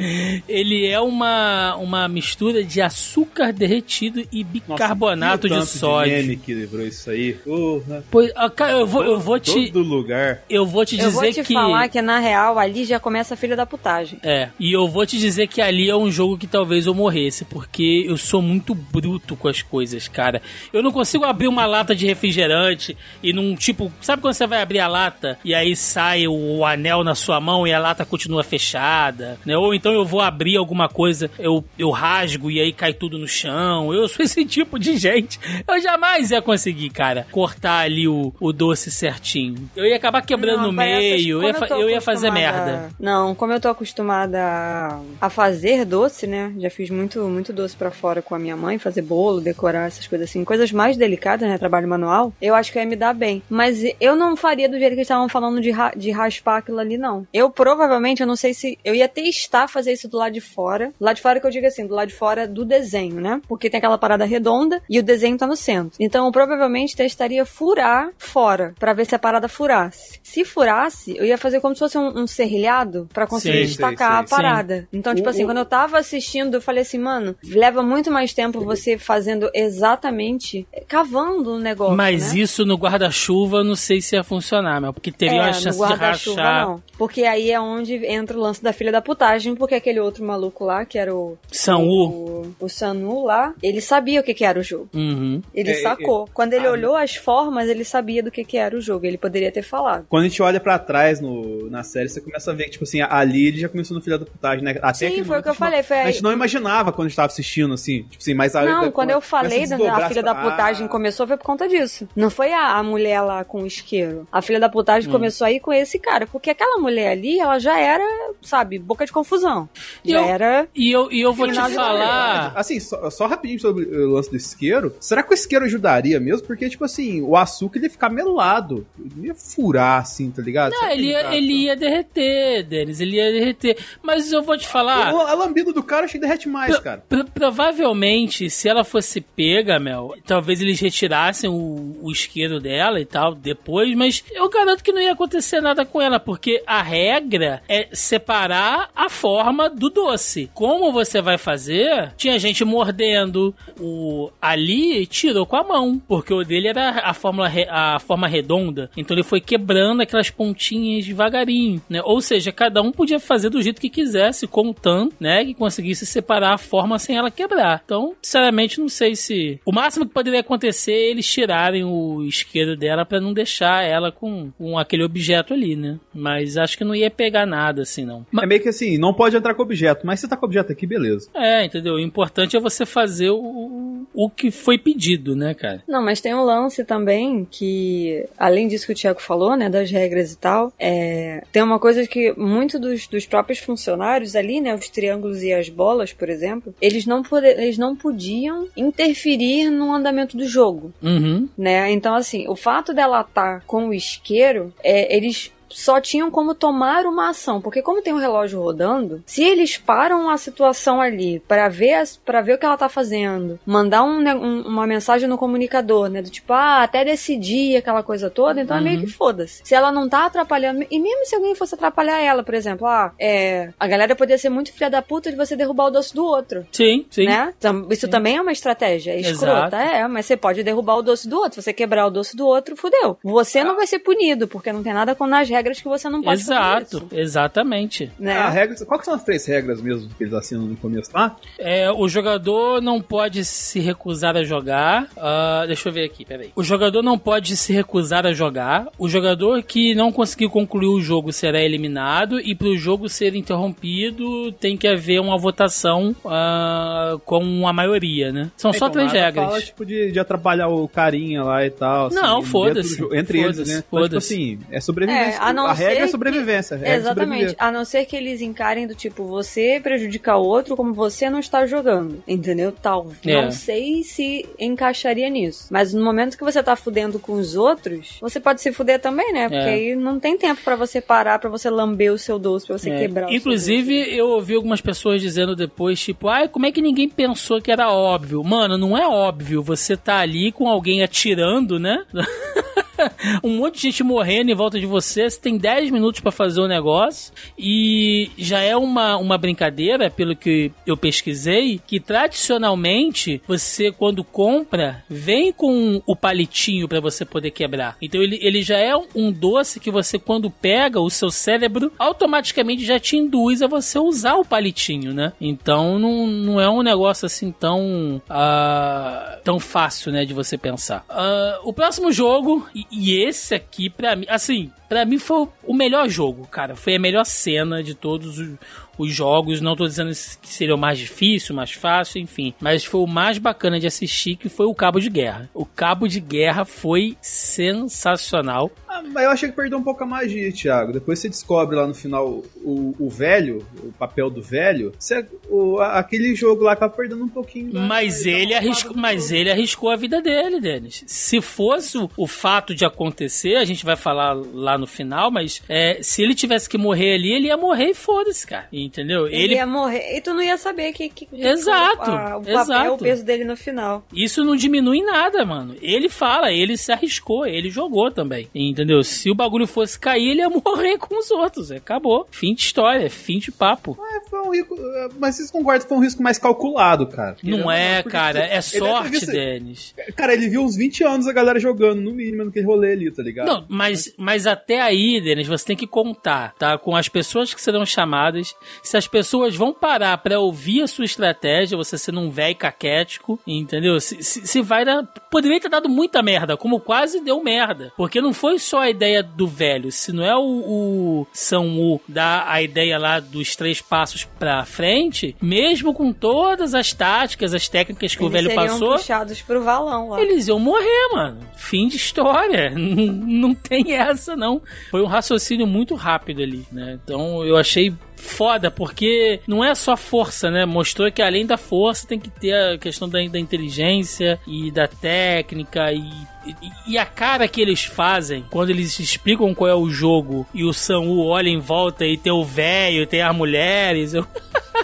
a cara que ele faz de eu tô fudido é maravilhosa, cara. É muito bom. Não, aquela cena ali mostra muita coisa, né? É basicamente grande boa parte das empresas aí do tipo, a gente já tem um velho, tem uma mulher, o que que falta, né? Olha, não tinha feito essa relação, não. Boa. É, boa, boa, boa. Muito bom. Mas eu vou dizer que eu gosto de Cabo de Guerra, sempre brinquei de Cabo de Guerra quando era moleque, adorava, né? E acho Ficou bacana. provado assim. que não era uma parada de força, né? Não. Era uma parada de você, você entender é, física, principalmente, né? Uhum. Porque é a física dos corpos, de onde você fica parado, e você conseguir fazer dividir bem, né? E, mano, e aquele, aquele gangster lá, que se vocês forem olhar nas redes sociais, ele é a pessoa mais fofa, porque ele só posta foto dos gatos e ele de máscara facial. Né? Ele é tatuagem também ou é só da série? Não, não, é só na série. Ah. Aparentemente Do Sul. ele é um amor de pessoa e ele tem foto em todo mundo do elenco, e todo mundo agarrado nele, todo mundo gosta dele. Então isso que eu acho mais genial, assim, você fica com o ranço do maluco. É, a minha mãe sempre fala, né, que se você, se o vilão, a gente sempre falou isso com relação à novela, né? Mas se você fica com o ranço de determinado ator porque tá fazendo um papel ruim, então quer dizer que ele tá Exato. trabalhando muito bem, né? Exato. É, é o princípio do Cersei. E que atores bons, hein, velho? Puta merda, cara. Nossa. Aí eu tava vendo aqui que a atriz que faz a. Eu não sei o nome dela, mano. Acabei de esbarrar na carinha da menina aqui. Peraí, peraí. Aqui. Que a Yoon Ho, né? Yoon Ho Yeon, é, se tornou a atriz sul-coreana mais seguida no Instagram. Sim. Olha aí. Sim. E, bom, é, depois da, do Cabo de Guerra, nós temos o joguinho da bola de cude, que esse é um episódio que você sai dele destruído, cara. Que episódio arrombado, assim, porque é, não tem, como diria a Dilma, né, Denis, já que a gente tá fazendo tantas referências ao, ao, ao Lula, né, é, quem perder vai ganhar, quem ganhar vai perder. É é foda, porque imagina aquele, aquele casal, bicho, jogando junto. Tanto Isso é que ia falar, cara. o cara se um matou. casal, O cara- é, o cara até se matou depois. É que assim, é, todas as histórias são bem carregadas, né, cara? Porque é toda uma jornada ali, tipo, se, se você faz. É, ele, ele- é, o jogo é estruturado de propósito ali, né? Bem na filha da putagem. Porque, tipo assim, o cara vê, pô, acabei de sair de um jogo que o time fez toda a diferença. Vou com o meu time agora pra cá. E na verdade o time ali é pra você fuder o cara, tipo assim, bem na filha da putagem. Tipo, é colocado pra você se ferrar no rolê ali. Se não é se ferrar, é você se Sim. ferrar, é você ferrar a pessoa que você tá mais. É, que você tem mais afinidade no jogo. E aí, cara, to- todas as histórias ali são fodidas, tá ligado? O- o- mas, a, mas uma que a gente pode falar que é muito filha da putagem é a do, do brother lá, que colocou as pedras e deu pro indiano lá, cara. O Samu, né? O Samu. Porra! Aí, aí, eu quero fazer uma pergunta aqui, né? Tanto o, o Jin-Hun quanto o Sangbu, né? Ou seja, tanto o carinha que é o principal, né? Quanto o filho da puta lá que, que, que deu o golpe lá na empresa, que é o cara que enganou ali, os dois, teoricamente, jogaram sujo, né? O Jin-Han tentou se valer ali da, da, da, da crise lá do, lá do velho, né? Tentou enganar o velho lá porque ele tava tendo a princípio um ataque de demência. Esqueçam o final da série, porque até aquele momento ninguém sabia o que ia acontecer. E o San-Wook se aproveitou da ingenuidade do, do Ali pra dar o golpe nele. Os dois, teoricamente, jogaram sujo. É, Você acha que naquele momento os dois foram iguais? Foram igualmente sujos ali? Mas, cara, o engano, o, o ele enganando o velho é um pouco diferente porque meio que. Não era que ele tava totalmente enganando, tá ligado? Tinha hora que ele deixava meio que rolar tal, assim. Ele, ele meio que se esforçou. Logicamente, ele roubou no jogo, mas ele meio que deu uma esforçada, assim, pra. Mas você vê que ele tava fazendo aquilo, mas não tava gostando de fazer. É, ele tava fazendo por sobrevivência, tá ligado? E tipo assim, apesar Não, dele. cara, filha da putagem é filha da putagem. Aí a eu- única diferença é que o, o empresário, né, com o Ali, ele tava tentando contornar a situação. Eu acho que ele foi um pouco mais filha da puta porque ele fez uma parada de estratégia. Na minha opinião, os dois foram filha da puta, tá? Independente da gente depois descobrir Lógico, o que que é o lógico. velho, né, qual é o papel Lógico do velho, que aquela coisa toda. Mas assim, os dois foram arrombados. Mas existe um nível de arrombamento que a gente tem que falar. Então, é isso que a né? gente tá falando aqui. É. Então, mas assim, os dois foram arrombados. Só que o outro, ele é muito mais frio e calculista. Sim. Então aquilo dói muito mais. Porque ele ilude um cara que claramente estava venerando ele, né? Porque depois de toda a história que a gente viu, ele não tem um histórico muito bom com os sul-coreanos. Aparentemente, todos os sul-coreanos que ele encontrou quiseram passar a perna nele e fuder ele de alguma maneira. E aquele cara foi o único para ele, o único que estendeu a mão e que fez alguma coisa por ele. Então ele tava achando que aquele cara, né? Ele foi muito, muito ingênuo, né? A gente sabe disso. Mas ele tava achando que o cara realmente ia ajudar e que ia sair os dois dali e tal. E ele não parou para pensar que, tipo, não iam sair os dois dali. Os dois provavelmente seriam mortos. Sim. Agora. Agora, o outro, o Jim, o que ele tava fazendo era um, um, um exercício de tipo que a paciência dele já tinha ido pro caralho, porque ele não conseguia. Mas aí tem um outro ponto. Tem um outro ponto que eu não sei mais também. Se o velho realmente estava tendo. É, As crises de Algum- demência ou se ele tava alguma fingindo? crise ou se ele tava fingindo. Eu acho que ele tava fingindo, cara. Eu acho Mas ele tava pro- fingindo pra ele ver como que o outro ia reagir. Eu, Como eu é que o outro ia se comportar. Porque ele vira pro cara. não Tem, tem um determin... Eu acho que ele tava fingindo. Porque senão ele não Tava. viraria pro cara e falava assim: Ah, mas você me enganou antes. Sim, sim. Ele quis dar uma espécie de lição ali. Mas o ponto não é o, o velho. O ponto é o Jin Han. Porque ele é que tá fazendo aquilo ali. E eu bato aqui, estou dando a minha cara tapa. E qualquer um tiver ouvindo. Caros ouvintes, vocês que estão ouvindo aí, tá? Digamos que fosse você ali. Você tá jogando um jogo de vida ou morte. E aí você percebe que o seu oponente está confuso e você pode tirar um proveito daquilo ali. Ninguém deixaria de fazer aquilo. Ninguém, ninguém. Sabendo que a sua vida estava em risco, ninguém deixaria de fazer. Não é nem questão de dinheiro e tal, é porque tem uma porra de um mascarado do seu lado com 38, entendeu? Que vai dar um tiro na sua cara se você perder as suas bolinhas, cara. Todo mundo ia fazer aquilo ali. Não adianta falar, ah, não, eu ia, eu ia me sacrificar pelo velho. Não ia, não ia. Mas, é- é- mas também, Thiago, essa é a condição mais extrema que o ser humano pode Exato! Exato! isso, cara. Ah, porque se fosse eu, eu ia morrer íntegro até o final. Porra nenhuma! Tu ia sacanear o velho, ia falar que o velho escolheu ímpar quando ele falou pá, ia esconder bolinha do velho. Você ia passar, você ia querer passar a perna. Você ia. Esse é o avião caindo com um paraquedas só e duas pessoas. É lógico, é lógico, gente. É lógico. Vamos, porra, menos hipocrisia, tá? E a morte lá da lá da outra minazinha, né, que tava com a com a Saibyo Kang, né? Ah, velho, que parada triste, porque é uma pessoa que ela tá cedendo a vida dela pra outra porque ela não tem expectativa. Perspectiva nenhuma. É, expectativa e perspectiva, né? De nada, tipo, a menina jovem que, mano, e que eu tenho pra minha vida, né? E aí é um pouco. Nem dívida ela tem, né, cara? Não, e aí é um pouco do que a Mel falou, né? Assim como a gente pode fazer aqui uma espécie de é, metáfora lá no jogo da, da- lá do Cabo de Guerra com a questão das empresas, né? Que as empresas não querem velhos e mulheres por considerarem, por considerarem elas fracas.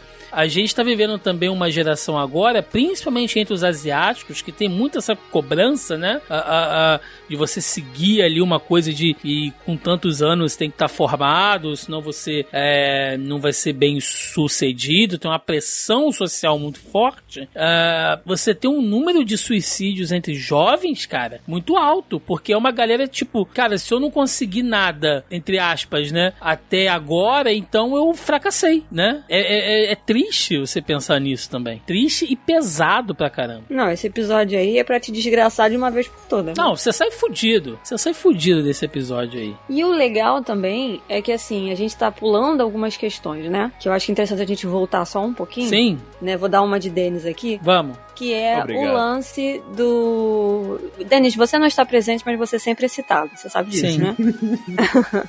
É, Sempre que tem um exemplo ela- ruim, a gente te cita. Então você tá, tá sempre conosco. Não, a gente foi com aquele negócio de vamos fazer igual o Denis, vamos voltar lá atrás no que a gente falou, porque a gente esqueceu, a gente tem que falar agora. Isso se chama visão. O Zack Snyder fez uma vida desse jeito. Deus me livre. Mas enfim, é, esse lance do jogo da bolinha de gude, ele é, é, depois do, do negócio do, do tráfico de órgão, que é quando cai o médico, né? Eu sei que o Thiago, a gente vai falar disso mais pra frente, mas isso tem um impacto Não, a gente, a gente já, já pode falar agora. Já pode falar agora. Não, beleza, então. Isso tem um impacto fundamental é, no, no, no gangster, né? Uhum. na maneira como ele é visto pelos outros, né, pelos seus, e como que isso fica dividido, porque assim, quando o cara cai, que era o trunfo dele, ele automaticamente ele perde poder. Poder. Tanto ele perde poder que ele começa a ser zoado pelo cara que até então, ali naquele momento, né, naquelas pessoas que restaram ali, era o braço direito dele, dele, né, digamos assim, entre aspas. É, então, assim, não só porque eles precisavam é, duelar entre eles, e aí eu acho que naquele momento, quando você precisa escolher alguém, é, é natural do ser humano você escolher uma pessoa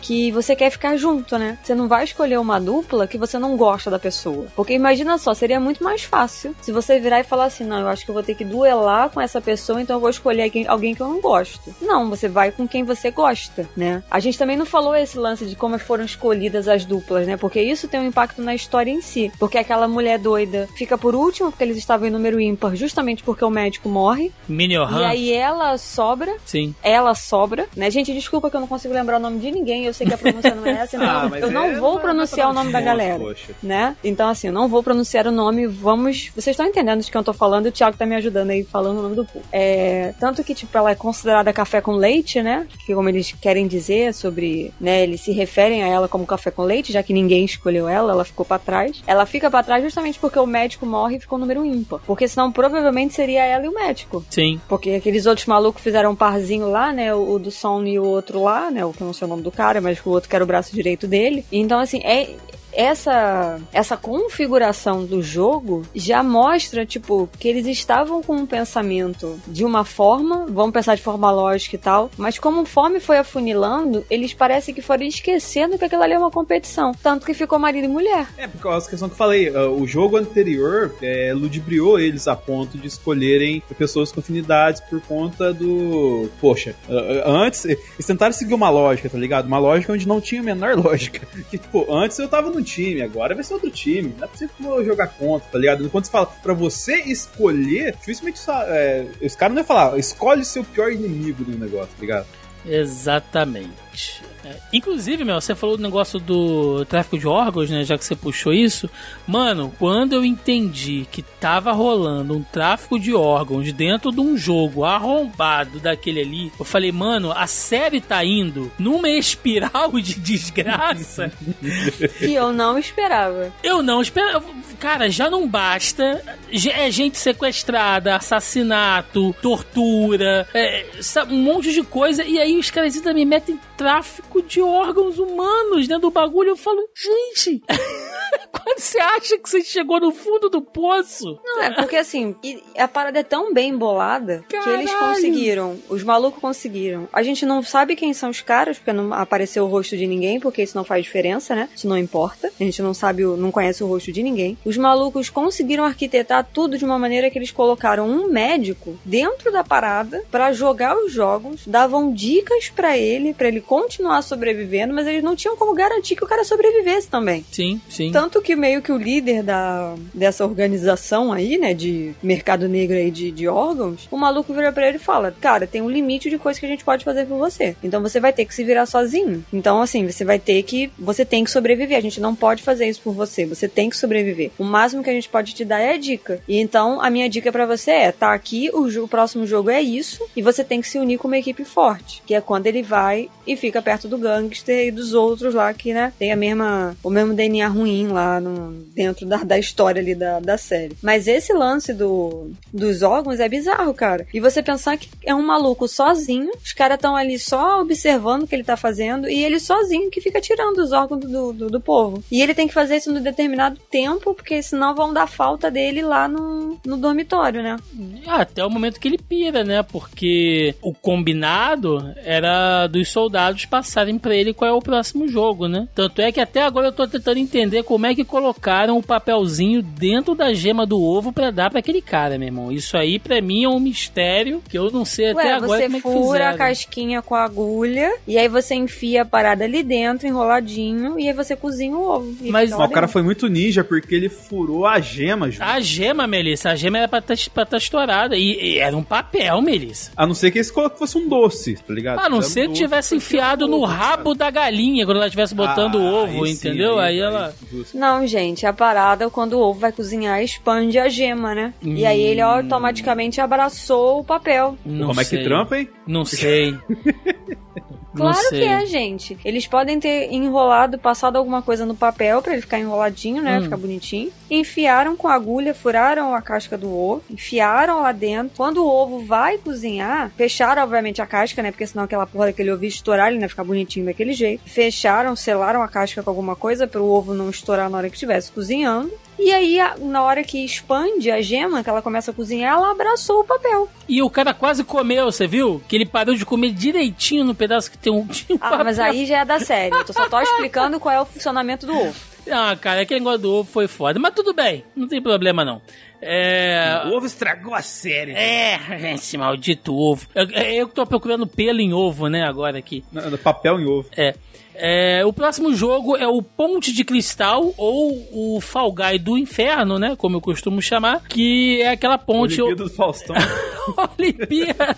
Ponte do Rio que cai. Ô, louco, bicho, essa Eita! fera aí, ei. Às oito. Caiu lá embaixo, ô louco, bicho. É. Olha aqui, olha aqui ali. Onde você tem lá o- os vidros pra você escolher se é o vidro temperado ou o vidro normal.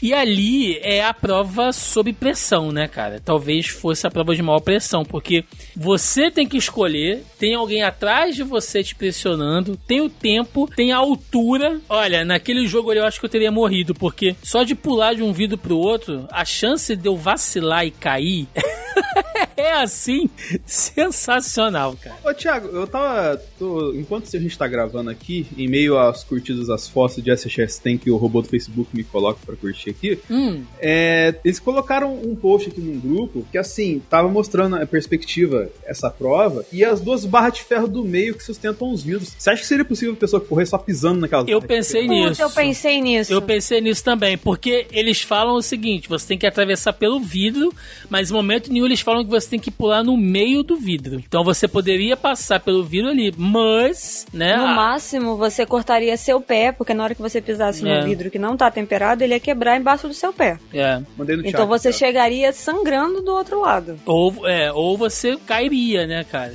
Mas eu pensei nisso não aí porque também. dá o coisa do pé. Então, Nossa, assim, agora eles que eu tô não vendo dizem. o, o vidro, ele tinha um... pe- Não, cara, dava pra pisar ali. Dava sim, dava. Dá, Denis, dá, dava, né? Eles não falam exatamente se você tá quebrando as regras ou não. Mas como eu tô falando, no momento que você pisa no vidro que não tá temperado, ele ia quebrar no seu pé. E como todo mundo tirou o sapato, eu não sei quem seria o gênio aí de sapato, entendeu? É o outro é burrice, né? Não, É. é, porque faz sentido, você escorrega. Tem aderência do seu pé no vidro. Se você vai de borracha, a borracha escorrega no vidro. Sim. É. Mas se você tenta andar pela barra de ferro, aí descalço já não é tão bom, porque aí você não tem tanta eu, estabilidade. na mesma hora que eu olhei aquilo ali, eu ia no meio. Eu simplesmente ia me equilibrando e ia no meio.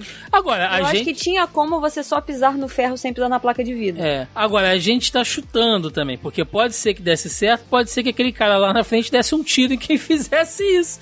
A gente E não pode ser sabe. outra coisa também, né, Thiago? O primeiro que pisasse e fosse nas barras de, de ferro ali, o cara simplesmente apertava, estourava o vidro, a pessoa que foi na frente caía e falava, Sim. agora vocês se viram, né? Se vocês quiserem É. ir pelo ferro, agora vai todo mundo pelo ferro mesmo. É de novo que a gente volta lá no jogo lá da colmeia que a gente falou, né? É, o objetivo é você destacar a forma. Você pode usar o palito, você pode lamber, você pode fazer o que você quiser, você tem que destacar a forma, né? Então, mas aí, gente, é aquilo, você fazer isso sob pressão pra você raciocinar esse tipo de coisa é muito complicado. Tem que ser uma Melissa na vida aí pra pensar sob pressão pra, pra fazer isso. Mas eu vendo a série, eu cheguei nessa mesma conclusão. Daria pra correr sobre aquela, aquela barra de ferro. Provavelmente essa merda ia dar choque se você pisasse é, nela sem estar no vidro. E aí ia acontecer alguma coisa, gente. Ia acontecer alguma coisa. Mas é muita pressão, velho. É não, muita eles não pressão. falaram exatamente que você tinha que pisar na placa. Não, eu não e- lembro. Eu lembro que você tinha que descobrir qual era a porra da placa certa. Então você poderia muito bem ir pela parada de ferro e aí você pisava na placa de vidro. Ela quebrou, você pisa na outra. Sim. E aí você voltava pro ferro. Então, assim, você tá contornando as regras, mas não tá Sim, deixando pisar no vidro. Exatamente. Exatamente. Ô, ô, Thiago, nesse momento você vai comentar dos espectadores do jogo que, que entraram em cena. E que, Já, já.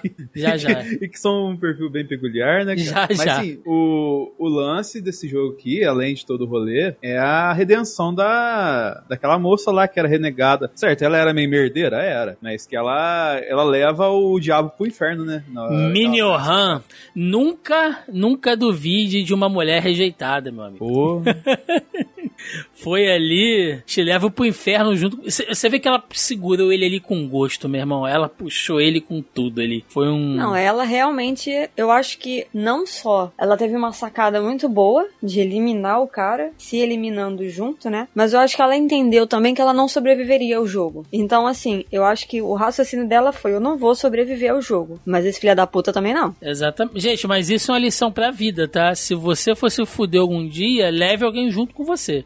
Exatamente. E de preferência alguém que te fudeu antes. entendeu? Exatamente. É, não Nunca vai levar uma pessoa que você gosta, cara. Não. Exatamente. Não. Não vai enganar, tipo, o Ali, né, cara, com um saquinho de pedra. Não, vai Não, fuder. aquilo que- ali, né? É, realmente. É Vocês agora eu vou dar uma de Thiago. Vocês achavam que, tipo, os três finalistas seriam exatamente aqueles três? Não, não. Não, não, não, não. Não, eu, eu pensei que o Gangster ia chegar até o final do Sul. Eu pensei. Mas, né? Ou o velho, que de certa maneira chegou também, né? Mas, ah, enfim. Não, é, ele chega até o final, mas ele não chega até o final, né? É. Mas olha só, eu achei a forma que é, a, a norte-coreana foi eliminada muito. Como é que eu vou dizer? Eu acho que foi a coisa mais bruta, assim, entendeu? Porque é basicamente chutar cachorro morto. Porque ela já ia se esvair em sangue. Ele não precisava ter ido lá cortar o pescoço dela. Pô, ele ia, ele ia total filha da putagem do jogo, né, cara? Ali, Tipo assim, o os- tempo que, tipo, os caras só entraram porque eles estavam olhando nas câmeras e vendo o que tava acontecendo. Enquanto o Jin tava de costas, o, o Sam foi lá e, né, passou ela Não, na não, faca. o lance, eu falo an- antes um pouquinho, porque eles terminam de atravessar, os caras vão lá e apertam o botãozinho e estouram o resto dos vidros ali, né? Ah, não, ali fudeu Legal, ali, né? ali foi de sacanagem mesmo, cara. Os caras fizeram ali, tipo assim, pô, eles estão chegando muito inteirinho no final, vamos machucar eles um pouquinho aqui. Exato. É, bom, e aí antes da gente ir pro último jogo, a gente pode citar aqui que nesse momento, em paralelo, tá correndo é, toda a questão lá do policial, né, que se infiltrou ali, enfim, tá, tá agindo ali meio que na... E, e o cara é bom, hein? O cara conseguiu se infiltrar em todas as, as esferas ali dentro, até chegar lá no, no nível máximo, que é o tal dos, dos VIPs. E que galerinha, hein, Denis? É, o. Ah, Que galerinha, hein? vou te contar. Porque assim, é, é muito engraçado, né? A gente toda semana usando em quarentena, né, Thiago? Fica falando desses perfil e tal, assim, né? De falso moralismo e tal, assim. Tanto de, tanto de gente que deve ter pesado uma coisinha da consciência ali, hein, Thiago? Porra, o cara ali, Porra. cada cidadão de bem ali com aquela máscarazinha dourada ali, querendo molestando o garçom, meu amigo. Você não faz isso com o garçom, cara. Cada pai de família ali, né? que- Nossa, mano. Que vê um que não resiste a um garotão, né? Mas não, não mostra esse jeito nenhum. Esses olhos lindos, né, que você tem. E quando o cara tira o roupão, meu amigo, que Não vou te falar que tá aí uma Que coisa que dureza. me surpreendeu, né? E talvez seja um certo preconceito meu de achar que, de uma forma geral, séries sul-coreanas são mais comportadas, né? Uhum. Comportadas em relação a sexo, tá, gente? Não gore e sangue e vísceras, porque isso eu sei que tem a rodo. Mas, mas eu me surpreendi com o lance do, da cena de sexo no banheiro, né? Sim. Eu não achei que eles fossem chegar naquele ponto. Eu tava. É bizarro falar isso, porque assim. Ah, mas tu tava ok com as mortes e tal. Porque eu acho que dentro da cultura, pelo pouco que eu conheço, é, é um tanto quanto aceitável, entre aspas, né? Essa coisa da, da- de produções midiáticas terem mais violência, né? Mais sangue, mais mortes e tal. É, a gente tem outros exemplos de séries nessa, nessa pegada aí. Mas o sexo em si, como eles ficam é, enfatizando esse lance do romance, né? De, da, da corte, né? De você cortejar a menina e você manda flores, e aí chocolate, bicho de pelúcia, toda essa coisa de romance que tem. E aí, nessa situação em extremo, eles mostram uma cena de sexo quase explícita, né? Apesar de que não tem partes. Não, tem aparece o peito dela. Mas não, não aparece as outras partes íntimas, né? Mas eles estão pelados ali. Eu vou dizer que eu fiquei bem surpresa com essa, com essa cena, assim, em específico. De que deles irem mais pro, pra esse rolê, sabe? Ser mais escancarado, assim, o lance do sexo. E nessa cena com os, os investidores, né? Com os cidadãos de bem aí. é, aquilo ali. Os Faria Limer, mais- né? Os Faria Limer ali estão na... É, Exatamente. nossa, ali. ficou As offshore, mais- né, Thiago? É, a galera que tem offshore ali no, no É, estrangeiro. o pessoal que tá no, no Pandora Papers aí, né? Então ali eu fiquei tipo. E assim, e não é dizer que era uma coisa de que eles eram é, ocidentais, né? Porque a cena de sexo no banheiro foi com a, a doida e o gangster. Uhum. E aí essa, o cara tava debruçado no espeito da garota. Tipo, ele tava usando o espeito da menina de encosto. A outra tava apoiada, pelada, toda pintada como se fosse uma mesa. Ah, ali é meio Lady Gaga, né? É a loucura ali, né, cara? Ali foi meio chapado.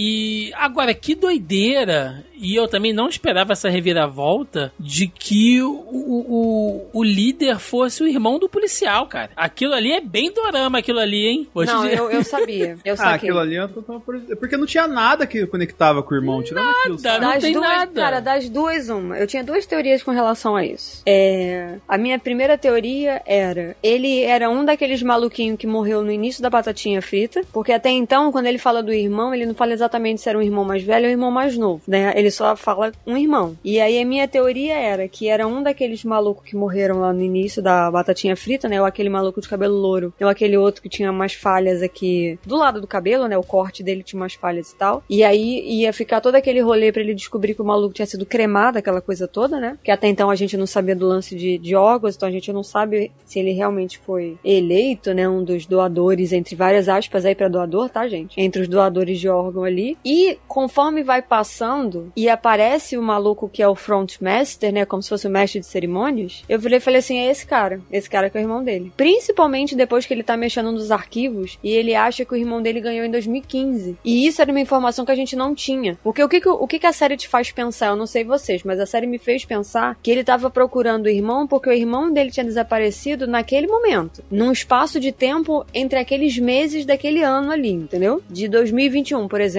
O cara desapareceu em março e o rolê tava acontecendo em agosto, digamos, né? Ele não dá a entender que o irmão já está desaparecido há muito tempo. E aí você vê que o, o irmão dele ganhou em 2015. Então, tipo, ele já está associado com, com aquele jogo há muito tempo. E aí, naquele momento, eu virei e falei assim: ah, o irmão dele, então, é o Frontmaster. Agora, se ele ia descobrir isso, quando que ele ia descobrir isso e tal, não sei. Porque quando eles ficam naquele jogo de gato e rato ali, o, o, o cara não tem noção de que ele tá perseguindo o próprio irmão, né? E o policial, obviamente, não tem noção de que o cara é irmão dele. Então, assim, essa sacada aí eu já tinha meio que calculado. Mas eu não sabia como que isso realmente ia se desenrolar. E assistindo pela segunda vez, eu percebi que quando o policial chega no apartamento do irmão, tem um livro em cima da, do móvel, né? Lá do, do, do que seria a casa do líder, é, escrito A Teoria do Desejo. Ou seja, depois você entende que o cara já estudava aquela coisa, né?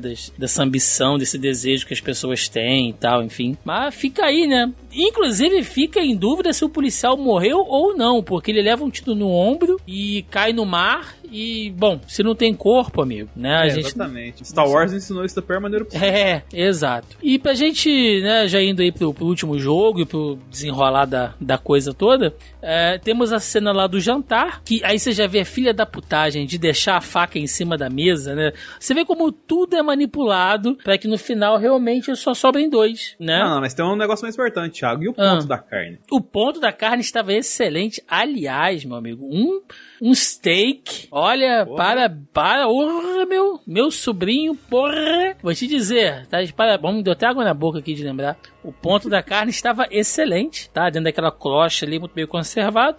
E, bom, a gente vai pro último jogo, que é o jogo da Lula mesmo, né? E ali você vê que todos os instintos, né? Tudo ali e tal, é posto pra fora. E eu não sei, eu entendo que pra construção do personagem e tal, mas é o Jim Ham ter meio que perdoado o, o, o Sam-Woo e o Sam-Woo ter sido um cara que ele fez as paradas mais escabrosas, né? E no final ele se matar, eu não sei, eu fiquei meio tipo, é. Não condiz. Foi barato. Não condiz com os personagens até agora, assim, sabe? Não sei se, se, se eu gostei muito da resolução do último jogo, não. Achei que a, mão do roteirismo pesou ali, que é uma beleza. Ali é o americano. Foi o americano colocando. Por isso que deu errado. Não, cara, eu acho que assim. Eu, não, eu tô pensando aqui, por isso que eu tô em silêncio. É, eu acho que. Eu não acredito que ele tenha perdoado, mas se a gente for parar pra pensar a trajetória dos dois personagens, faz muito sentido. Começando com a, traje- a trajetória do Jim, em momento nenhum, durante todos os episódios, durante o jogo, ele prejudicou o outro ser humano. Ali, naquela coisa da, da bolinha de gude com o velho, ele não foi. é, como é que eu posso dizer? Ele não foi maléfico na, na atitude dele, da mesma maneira que o Sam foi, né? Ele não foi maléfico. Tava o tempo todo tentando se proteger e lutando pela sobrevivência dele. E ele procurava outras maneiras de fazer aquilo que não fossem prejudiciais ao próximo. Diferente do colega, né? Do, do- empresário lá, sonegador de imposto, né? É, que roubou milhões do, do, dos ricos. Ele, o tempo inteiro, o raciocínio dele era: como que eu posso foder o próximo mais rápido para eu conseguir me beneficiar nessa história? E a gente vê isso, como eu falei, desde a segunda brincadeira lá do jogo do doce, né? Que ele identifica claramente o que é o jogo e ele não conta pra ninguém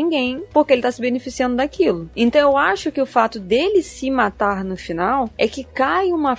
Ele meio que vê a resolução das coisas, entendeu? De que. Vocês estão me ouvindo? Sim, sim. Não, é porque apareceu reconectado aqui, por isso que eu perguntei. É. Que ele meio que vê uma resolução das coisas, saca? De que ele realmente, a trajetória dele não foi a melhor. E depois que o Jin. Jin. o Jin, Jin o quê, gente? Ele sempre tem dois Jin nomes que eu Han. tô falando. O Jin Han. Que depois que o Jin Han perdoa ele, ele já entende que ele perdeu. Ele não só perdeu o jogo, como ele se perdeu durante o jogo. E o Jin Han não se perde durante o jogo. Ele tenta o tempo inteiro salvar todo mundo. Então, assim, faz um sentido ele tirar a própria vida, porque o Jin Han nunca faria isso. Eles iriam ficar lutando ali até o final. O outro poderia matar ele, mas o Jin Han nunca mataria o colega de infância, entendeu? Então, dentro da evolução, dentro da, da caminhada, né, da, da jornada dos personagens, as ações deles e a essência dos dois durante o jogo faz todo sentido aquele final. E até porque, como a gente começou acompanhando o Jin Han no início, era meio óbvio que ele iria ganhar aquilo ali, né? É. Bom, e o jogo termina então com a, com a vitória lá do,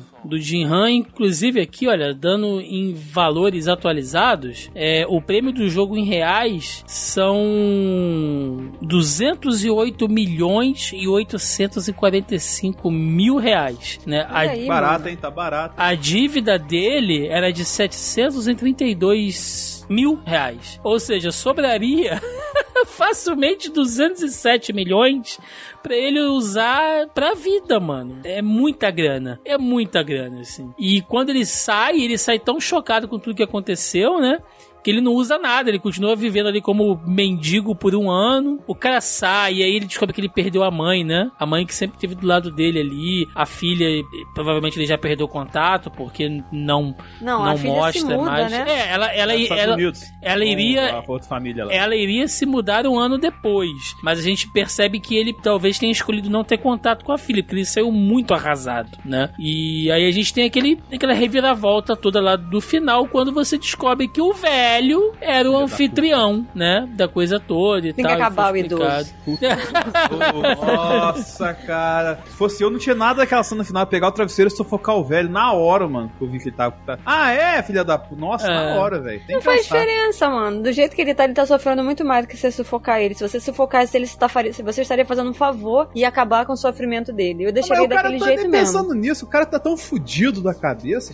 Nossa. Olha, o Roberto II não está aqui, mas se ele estivesse, né, Denis, ele falaria que aquilo ali é o. Só mostra como é que o capitalismo, né, corrompe as pessoas.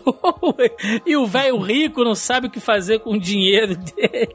Faz uma porra daquela. E faz uma merda daquela ali, né, cara? Mas, né. Gente, de- não tem. Rico não tem mais no que gastar dinheiro. Mas ele fala E isso. gente, exatamente. Eu estou assistindo, né? De novo, Netflix me patrocina. Eu estou assistindo um reality show na Netflix de uma família francesa de imobiliários, né?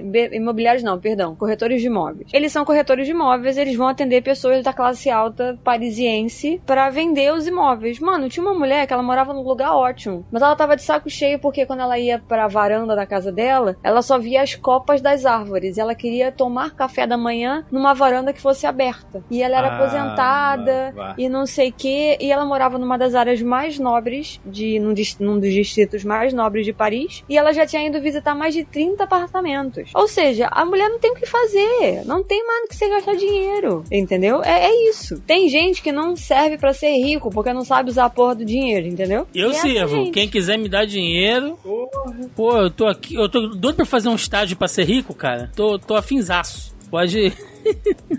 o velho, os velhos procuram o Thiago.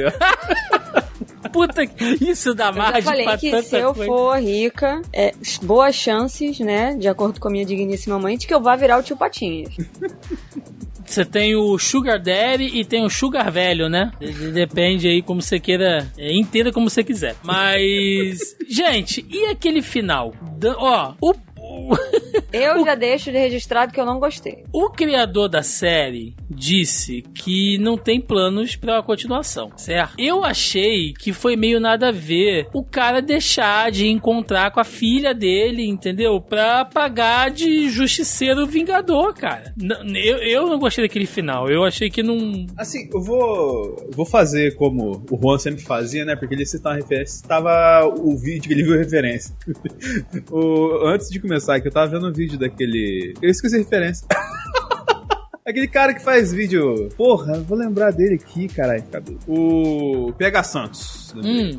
Ele tava falando das analogias da série, né? E o lance de pintar o cabelo de vermelho é que é a cor do, dos soldadinhos lá do, de dentro do, da ilha, né? Então, assim, que mesmo que ele tivesse meio que em negação, o fato de ele ter escolhido o vermelho meio que induz que ele não, tá, não tava desapegado do rolê total ali, tá ligado? Que, tipo, ele tinha uma vontade de querer voltar pro, pro jogo e tal, assim. Pelo e aí, fato quando... dele ser um apostador compulsivo, você acha que ele queria voltar pro jogo? Também.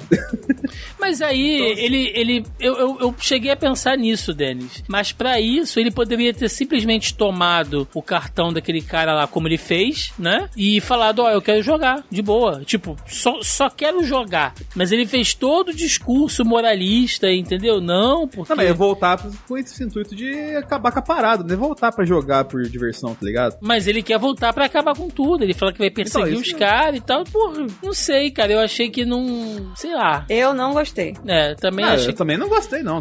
eu achei que foi anticlímax total. Sim. Se vocês querem fazer uma continuação, Netflix, é, aposta lá no policial. Se a série tivesse acabado com o policial. É, sem corpo não há morte. É, né? com tipo o policial seguindo lá o, o, o Jin Han, como uh, eu vou atrás desse cara aqui, porque esse cara vai me dar alguma pista pra eu uh, ir atrás de justiça, beleza. Tem tudo a ver com, com, com uh, o contexto da história, né? Até porque o cara tem que voltar, tem que confrontar o irmão dele, né? Saber o porquê que aquilo aconteceu, porquê que o irmão dele tá fazendo aquilo e tal. É, foram apostando o personagem errado, cara. Pra pagar de justiça do Vingador. O arco do Jin Han já acabou, sabe? E outra coisa, eu sou muito mais o visual dele lá, mendigo, barbudo, japonês. Muito mais! É, do que aquele cabelinho. Ah. Do que cosplay de Yori e baixa renda, cara. É, sou, sou, muito mais. Esses caras eu vejo todo ano Anime Friends, cara. É isso aí, cara. É exatamente isso aí. É, antes da gente encerrar, então, vamos aqui pro nosso grupelho do Zoneando Podcast, onde toda semana, via de regra, né? Eu jogo lá o nosso tópico da pré-pauta pra galera deixar perguntinhas, comentários, enfim. E lembrando então, né, mais uma vez, se você está ouvindo esse podcast e ainda não faz parte do nosso grupelho, o link tá na postagem aí, logo abaixo ao player, é só você entrar aí no nosso site, clica aí que você vai ser direcionado ao nosso grupo ou joga aí no Facebook, Zoneando Podcast, que você acha o nosso grupo também, né? E eu joguei aqui no nosso tópico. Pessoal, podcast da semana sobre Round 6 na Netflix. Deixe as suas perguntas e comentários sobre a série série. Né, e tivemos aqui alguns comentários. Nosso amigo Andreas Biller disse aqui: se eles precisam de pessoas ferradas e endividadas para participarem dos jogos, agora é uma boa época de buscarem voluntários brazucas. Ó, oh, Andreas, o brasileiro é tão malandro que ele ia dar um jeito de roubar em todos os jogos, com certeza. Não, mano, brasileiro, cara, na hora que começasse o jogo ali, eles iam armar tipo uma parada de meio tocar é pra derrubar o soldadinho, tá ligado? Ia tomar o poder da parada, ia ameaçar os caras. Pode vir, ia. ser maravilhoso, cara. Ia, uh, ia, ia, ia dar um jeito de Eu cortar não vou nem a fila. falar o que, que o Carioca e o Fluminense fariam, né? Vou ficar quieta. Desculpa, gente, não teria. Aquilo ali já ia ser tomado conta no início. Não ia funcionar. Ai, ai.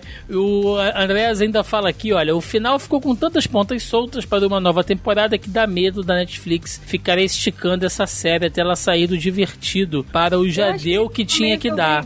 Aquilo ali. É, Sabe o que eu acharia interessante? Se eles fazem de fato uma continuação, ao invés de mostrar, tipo, a derrocada do, do jogo, mostrar a construção construção do jogo. Tipo, como que surgiu a parada, saca? Eu acharia muito mais interessante isso, o fato dele ir atrás e aí todas as coisas que ele descobrisse, né, o, o Jin Han, tudo que ele fizesse de pesquisa e tal, ele descobrisse, fosse contando pra gente, tipo, como que surgiu o jogo, né? Porque, cara, quando o maluco tá ali nos arquivos, quando o policial tá nos arquivos, a gente vê que o negócio tá desde 90 e pouco. Tem anos que tá rolando aquilo ali. E também outra parada, se o jogo só existe na Coreia, existe em outro lugar do mundo também, né? Então, gente, mas é aí é que tá. Essa é uma série que não precisa ver continuidade. Vai fazer uma temporada nova, um novo jogo, entendeu? Com novas provas, com novos personagens, com novos dramas, entendeu? Cada temporada um jogo diferente. Tipo, ah, agora a gente precisa de um novo anfitrião, entendeu? Mano, você não precisa continuar a história dessas pessoas que ficaram nessa temporada. Parte pra outra, acabou, entendeu? Se, se é para fazer uma nova temporada, então faz um novo jogo e, e, e mostra outras pessoas se envolvendo, sabe? Te apresenta novos personagens. É, eu, eu acho uma péssima ideia continuar. Se for nessa pegada do, do, do Jim Han cabelo vermelho justiceiro, eu acho uma bosta, assim, cara. Se for, sei lá. Cinco relator.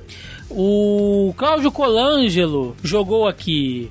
Mistura uma crítica social foda, uma boneca da Xuxa, roupas de casa de papel, capacete de esgrima do PlayStation e bolinha de good gourmet. Não tem como dar errado, série incrível. Inclusive esse lance da, esse lance da roupa. Que sinopse sensacional.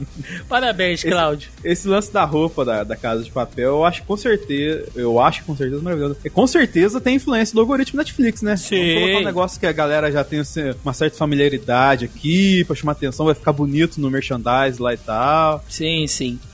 O Fábio Morão, nosso amigo, jogou aqui. Qual jogo você morreria mais fácil? Olha, eu já falei, prêmio da ponte de vidro e o da colmeia, cara. Com certeza eu ia fazer merda e eu ia morrer. Eu não sobrevivo nenhum, cara. Que isso, Denis? Nenhum, cara? Nenhum, filho. Nossa. Nem da bolinha de gude, que é sorte? Então, por isso. por isso. Que merda, hein, Denis? E tá mais uma vez o Denis chorando aqui. Fez a mesma coisa no negócio lá do jogo da Ah, ah mas agora você vai falar que eu, que eu, vou correr lá, que eu, que eu vou correr e não vou cair, que eu vou jogar as bolas. Ah, não, tá. Meu filho, algum você tinha que, que, que, que, se dar bem. Não é possível. Não é possível que em Varginha não tem, não tem bolinha de gude. É, eu, eu sou bem no jogo das pistas, cara, o jogo zero, tá ligado? e você, Mel, você ia morrer em qual? Eu acho. Cara, eu acho que dependendo do meu grupo dali do. Eu ia me fuder no, no cabo de guerra. Não tenho força, gente. O primeiro força, puxão e a Melissa. O primeiro puxão ia embora. Imagina a Mel assim, pendurada na corda, os caras. tá ligado? É exatamente pé, isso. Balançando o pezinho assim, tá ligado? É exatamente isso, gente. Eu ia ah. chegar até ali. Eu ia ter que entrar num grupo que eu seria tipo peso morto, só pra fazer peso mesmo. Com uns malucos muito mais fortes, mais altos do que eu. Melissa fazendo. Não. Melissa fazendo cosplay de rabiola, né, cara? Pendurada na corda. Ai, gente. Uh, e para fechar, essa aqui foi sensacional. O Leandro Friani perguntou: Quem é mais filho da puta? Quem trapaceia na inteligência ou quem engana doente? Aí o Fábio Morão respondeu: Mas estamos falando de Round 6 ou da Prevent Senior? Filho da puta. Ou seja, a gente não precisa mais responder, né? Não, eu não consigo dar uma resposta melhor do que essa, Leandro. Parabéns, Fábio, pela, pelo raciocínio rápido aqui. Ai, gente, é isso. Então eu, eu ia terminar fazendo a pergunta: o que, que vocês esperam de uma continuação, cara, de Round 6? Eu espero que não continue. Por favor, tá, tá, ótimo assim. Se for continuar. Minha, é. minha ideia aí. Se for continuar, uma nova história. Se não, deixa do jeito que tá. Tá bom, tá bom. Tem que ir pra um outro país, né, Denis? Round 6 Brasil. Agora o bicho vai pegar, né? Não, não. Brasil tem que ser temporada final, cara. Se for aqui, já vai acabar o jogo logo, tá ligado? Porque no Round 6 Brasil, primeiro que não vai chegar dois no final. Não chega nem no jogo final, na verdade. Chega ali no. Por volta de. Jogo das bolinhas mesmo, cara. Os caras ali da, da bobeira rouba o fuzil dos caras, tá ligado? Faz refém ali. Bota ele de polícia e ladrão, né? Joga ele dentro de um presídio, né? Se ele não conseguir prender alguém, Tá, leva uma lá. facada. Agora o Thiago me deu uma ideia. E última pergunta aí pra gente fechar. Olha, eu já tomando o lugar do, Vai lá. do Thiago. Vamos, são seis rodadas, né? Hum. Bora aí, gente. Seis brincadeiras brasileiras Boa. pra gente colocar no lugar aí das brincadeiras sul-coreanas. Como o Thiago falou, a gente tem balinha de gude, tem a batatinha frita, tem cabo de guerra, né? Hum. Bet. Mas, que mas é vamos- bet? É taco. Taco. Ah, Bet. aquele É, que bota garrafa pet no chão e Isso. bate. Boa. Mas aí, mas aí como que seria? Cara, mas- eu, ó, eu vou chutar amarelinha, porque eles iam dar um jeito de fazer a amarelinha ficar, tipo, bizonha. Amarelinha É. com piso falso. Tipo, você pisava, Exatamente. caía um, Não, um bagulho na tua cabeça, você morria. Assim. Amarelinha com mina terrestre. Puta, excelente. Aí sim. Mas é uma amarelinha gigantesca, já, né? já quero. É. Já quero aí amarelinha. você- ó, amarelinha com mina terrestre. Nossa, Tem, que né? sensacional. Quero. Polícia e ladrão. Polícia e ladrão. Polícia e ladrão. Tem Pô, que mas- ter, gente. Mas no Brasil tá difícil. o que a gente. Deixa pra lá. É. Tá, polícia e ladrão, pode ser.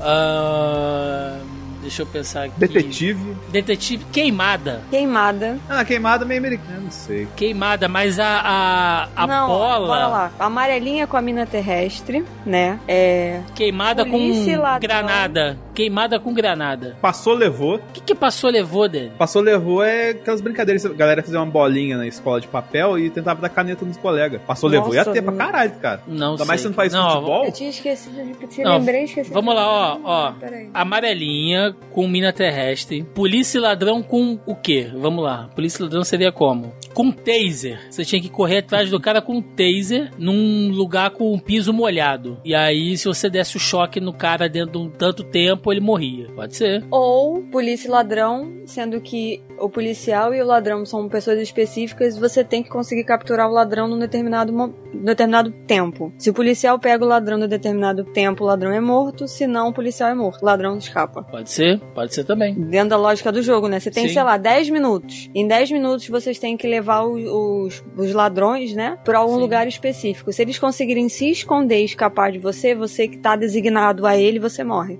Aquela brincadeira aqui, né? Eu conheço como passa corda. Você estica a corda e a pessoa vem passando, tipo, é. Cada vez que você passa, a corda baixa mais um pouco, manja? Não, não lembro dessa. Eu tô aqui pensando nas brincadeiras, tipo pique alguma coisa.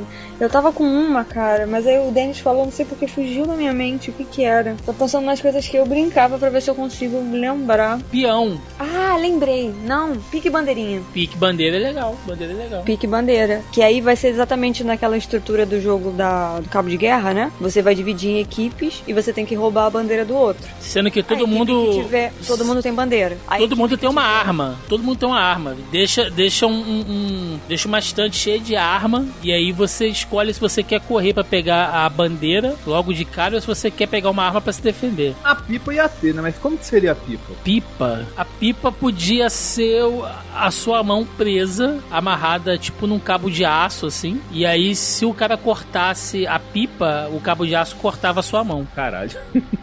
Nossa, eu tô O ficando pique bom bandeirinha nisso. podia ser pique bandeirinha com. pique bandeirinha com bomba. Porque assim, tem um pique bandeirinha que é a pessoa com uma corda em. uma corda amarrada na cintura com várias bandeirinhas. Uhum, E aí você fica com uma bomba. Você não sabe qual é a bandeirinha que você vai acionar a bomba, entendeu? uhum. E aí você vai ter que puxar todas do outro pra você conseguir acionar a bomba daquela pessoa. Boa. Gente, vocês têm que pensar que tem que eliminar o outro. Tem sempre, Sim, tem, sim, tem sim, sempre uma brincadeira que ou eles morrem ou eles eliminam o outro. Ou as duas coisas, entendeu? E Muito ter bom. futebol também, né, Thiago? Ah, mas a pelada ia ser como? Ponto? Não tem como. Ah, Tem que ter alguma coisa ligada ao futebol, com certeza. Dependendo do jogo, Denis, já é quase isso. Porque tem cada partida que eu vejo que o pau come de uma forma. Pode crer. Tem isso também. Ai, vamos lá então, gente. Vamos pro encerramento. Vambora!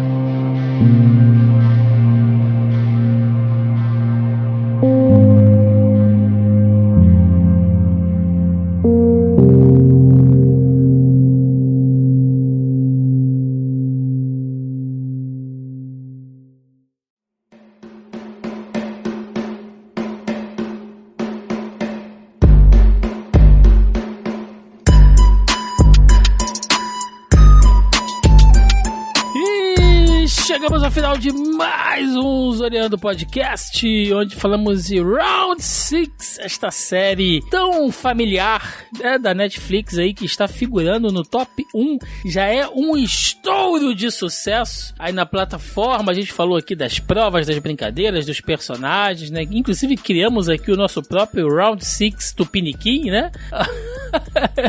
pois é, muita coisa para falar, mas foi um programa realmente muito bacana. Então, aquele momento para recadinho, jabás aí, o que vocês tiverem, senhor Denis Augusto. Agradecer mais uma vez o convite, agradecer de estar aqui falando dessa série que tem chamado a atenção da galera, mas que, que é mais pela brincadeira e tudo o rolê que tá acontecendo. Eu estou no analisador youtube.com.br Vader. Agora, é, tá, tá acabando o Orif, já Star Wars deu uma baixada até o livro de Boba, então a gente vai ter alguns conteúdos novos lá. Essa semana tem Venom, nessa altura já vi Venom Venom, mas eu só vou ver Venom por causa do pós-crédito do Venom. Porque o Venom mesmo promete ser uma porcaria. Mas a gente vai falar sobre ele lá no canal lá também. Então cola lá em youtube.com.br Vader. Além, logicamente, de quem gosta de falar de Fórmula 1 e tirando eu, deve ter mais alguma outra pessoa no feed do Zoneando. O Zebra Alta, que estou lá comentando a cada GP com os queridos do Marcelo, do, do Vicente, a galera toda, o Zoto. Então cola lá também no seu feed favorito, o Zebra Alta. Perfeito. Melissa Melissa Andrade, por favor, seu jabá. É isso, gente. Estamos lá na Twitch, né? De quinta a segunda-feira, joguinhos variados. Estamos caindo nas graças de alguns devs aí, desenvolvedores. Então eu tô ganhando algumas keys de jogo. Meu bolso agradece que eu tô desempregada, tô sem dinheiro, me deem jobs. Então eu não preciso mais pagar pelos joguinhos, tô ganhando os joguinhos agora. Então, joguinhos variados com foco narrativa de quinta,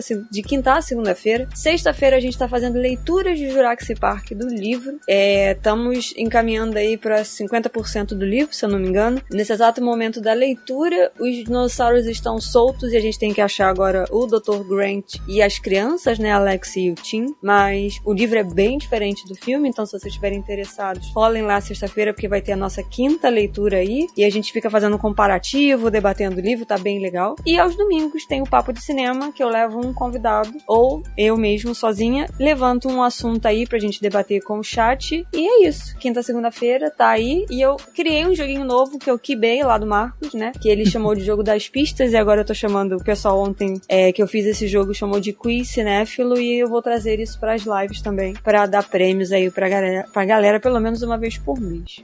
Perfeito. Bom, gente, é isso. Recadinhos de sempre, né? Mais uma vez. Se você ainda não faz parte do nosso grupeiro do Zoneando Podcast, já tá dando bobeira, entra lá no Facebook. Enquanto o Facebook ainda tá funcionando, hein? Pode ser que pare aí a qualquer momento. Entra lá, procura Zoneando Podcast, que você nos acha, ou entra aqui na postagem do programa original no zonae.com.br o link está logo abaixo ao player.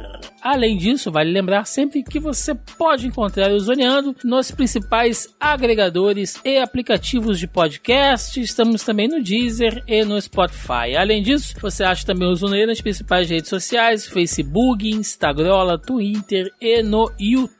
Essas últimas duas semanas eu estou um pouco parado na produção de conteúdo aqui, estou envolvido numa obra, então às vezes a gente tem que dar um gás, mas essa semaninha aí já tem algumas coisas coisas bacanas para poder postar. Enfim, falaremos de Venom também, né? Tem, tem, tem muita coisa bacana pra gente falar aí futuramente. Gente, é isso. Deixe nos comentários aí qual das provas de Round 6 vocês mais gostaram, se vocês fariam algo diferente para sobreviver ali Comentem dentro. também se vocês iam passar na Stupiniquim que a gente criou. É, dê ideias aí, ó, de, de, de é. provas brasileiras de Round 6 aí, ó. Quem sabe? Quem sabe? É isso, gente. Ficamos por aqui. Até semana que vem. Um abraço e até mais. Valeu! Tchau, tchau. Valeu.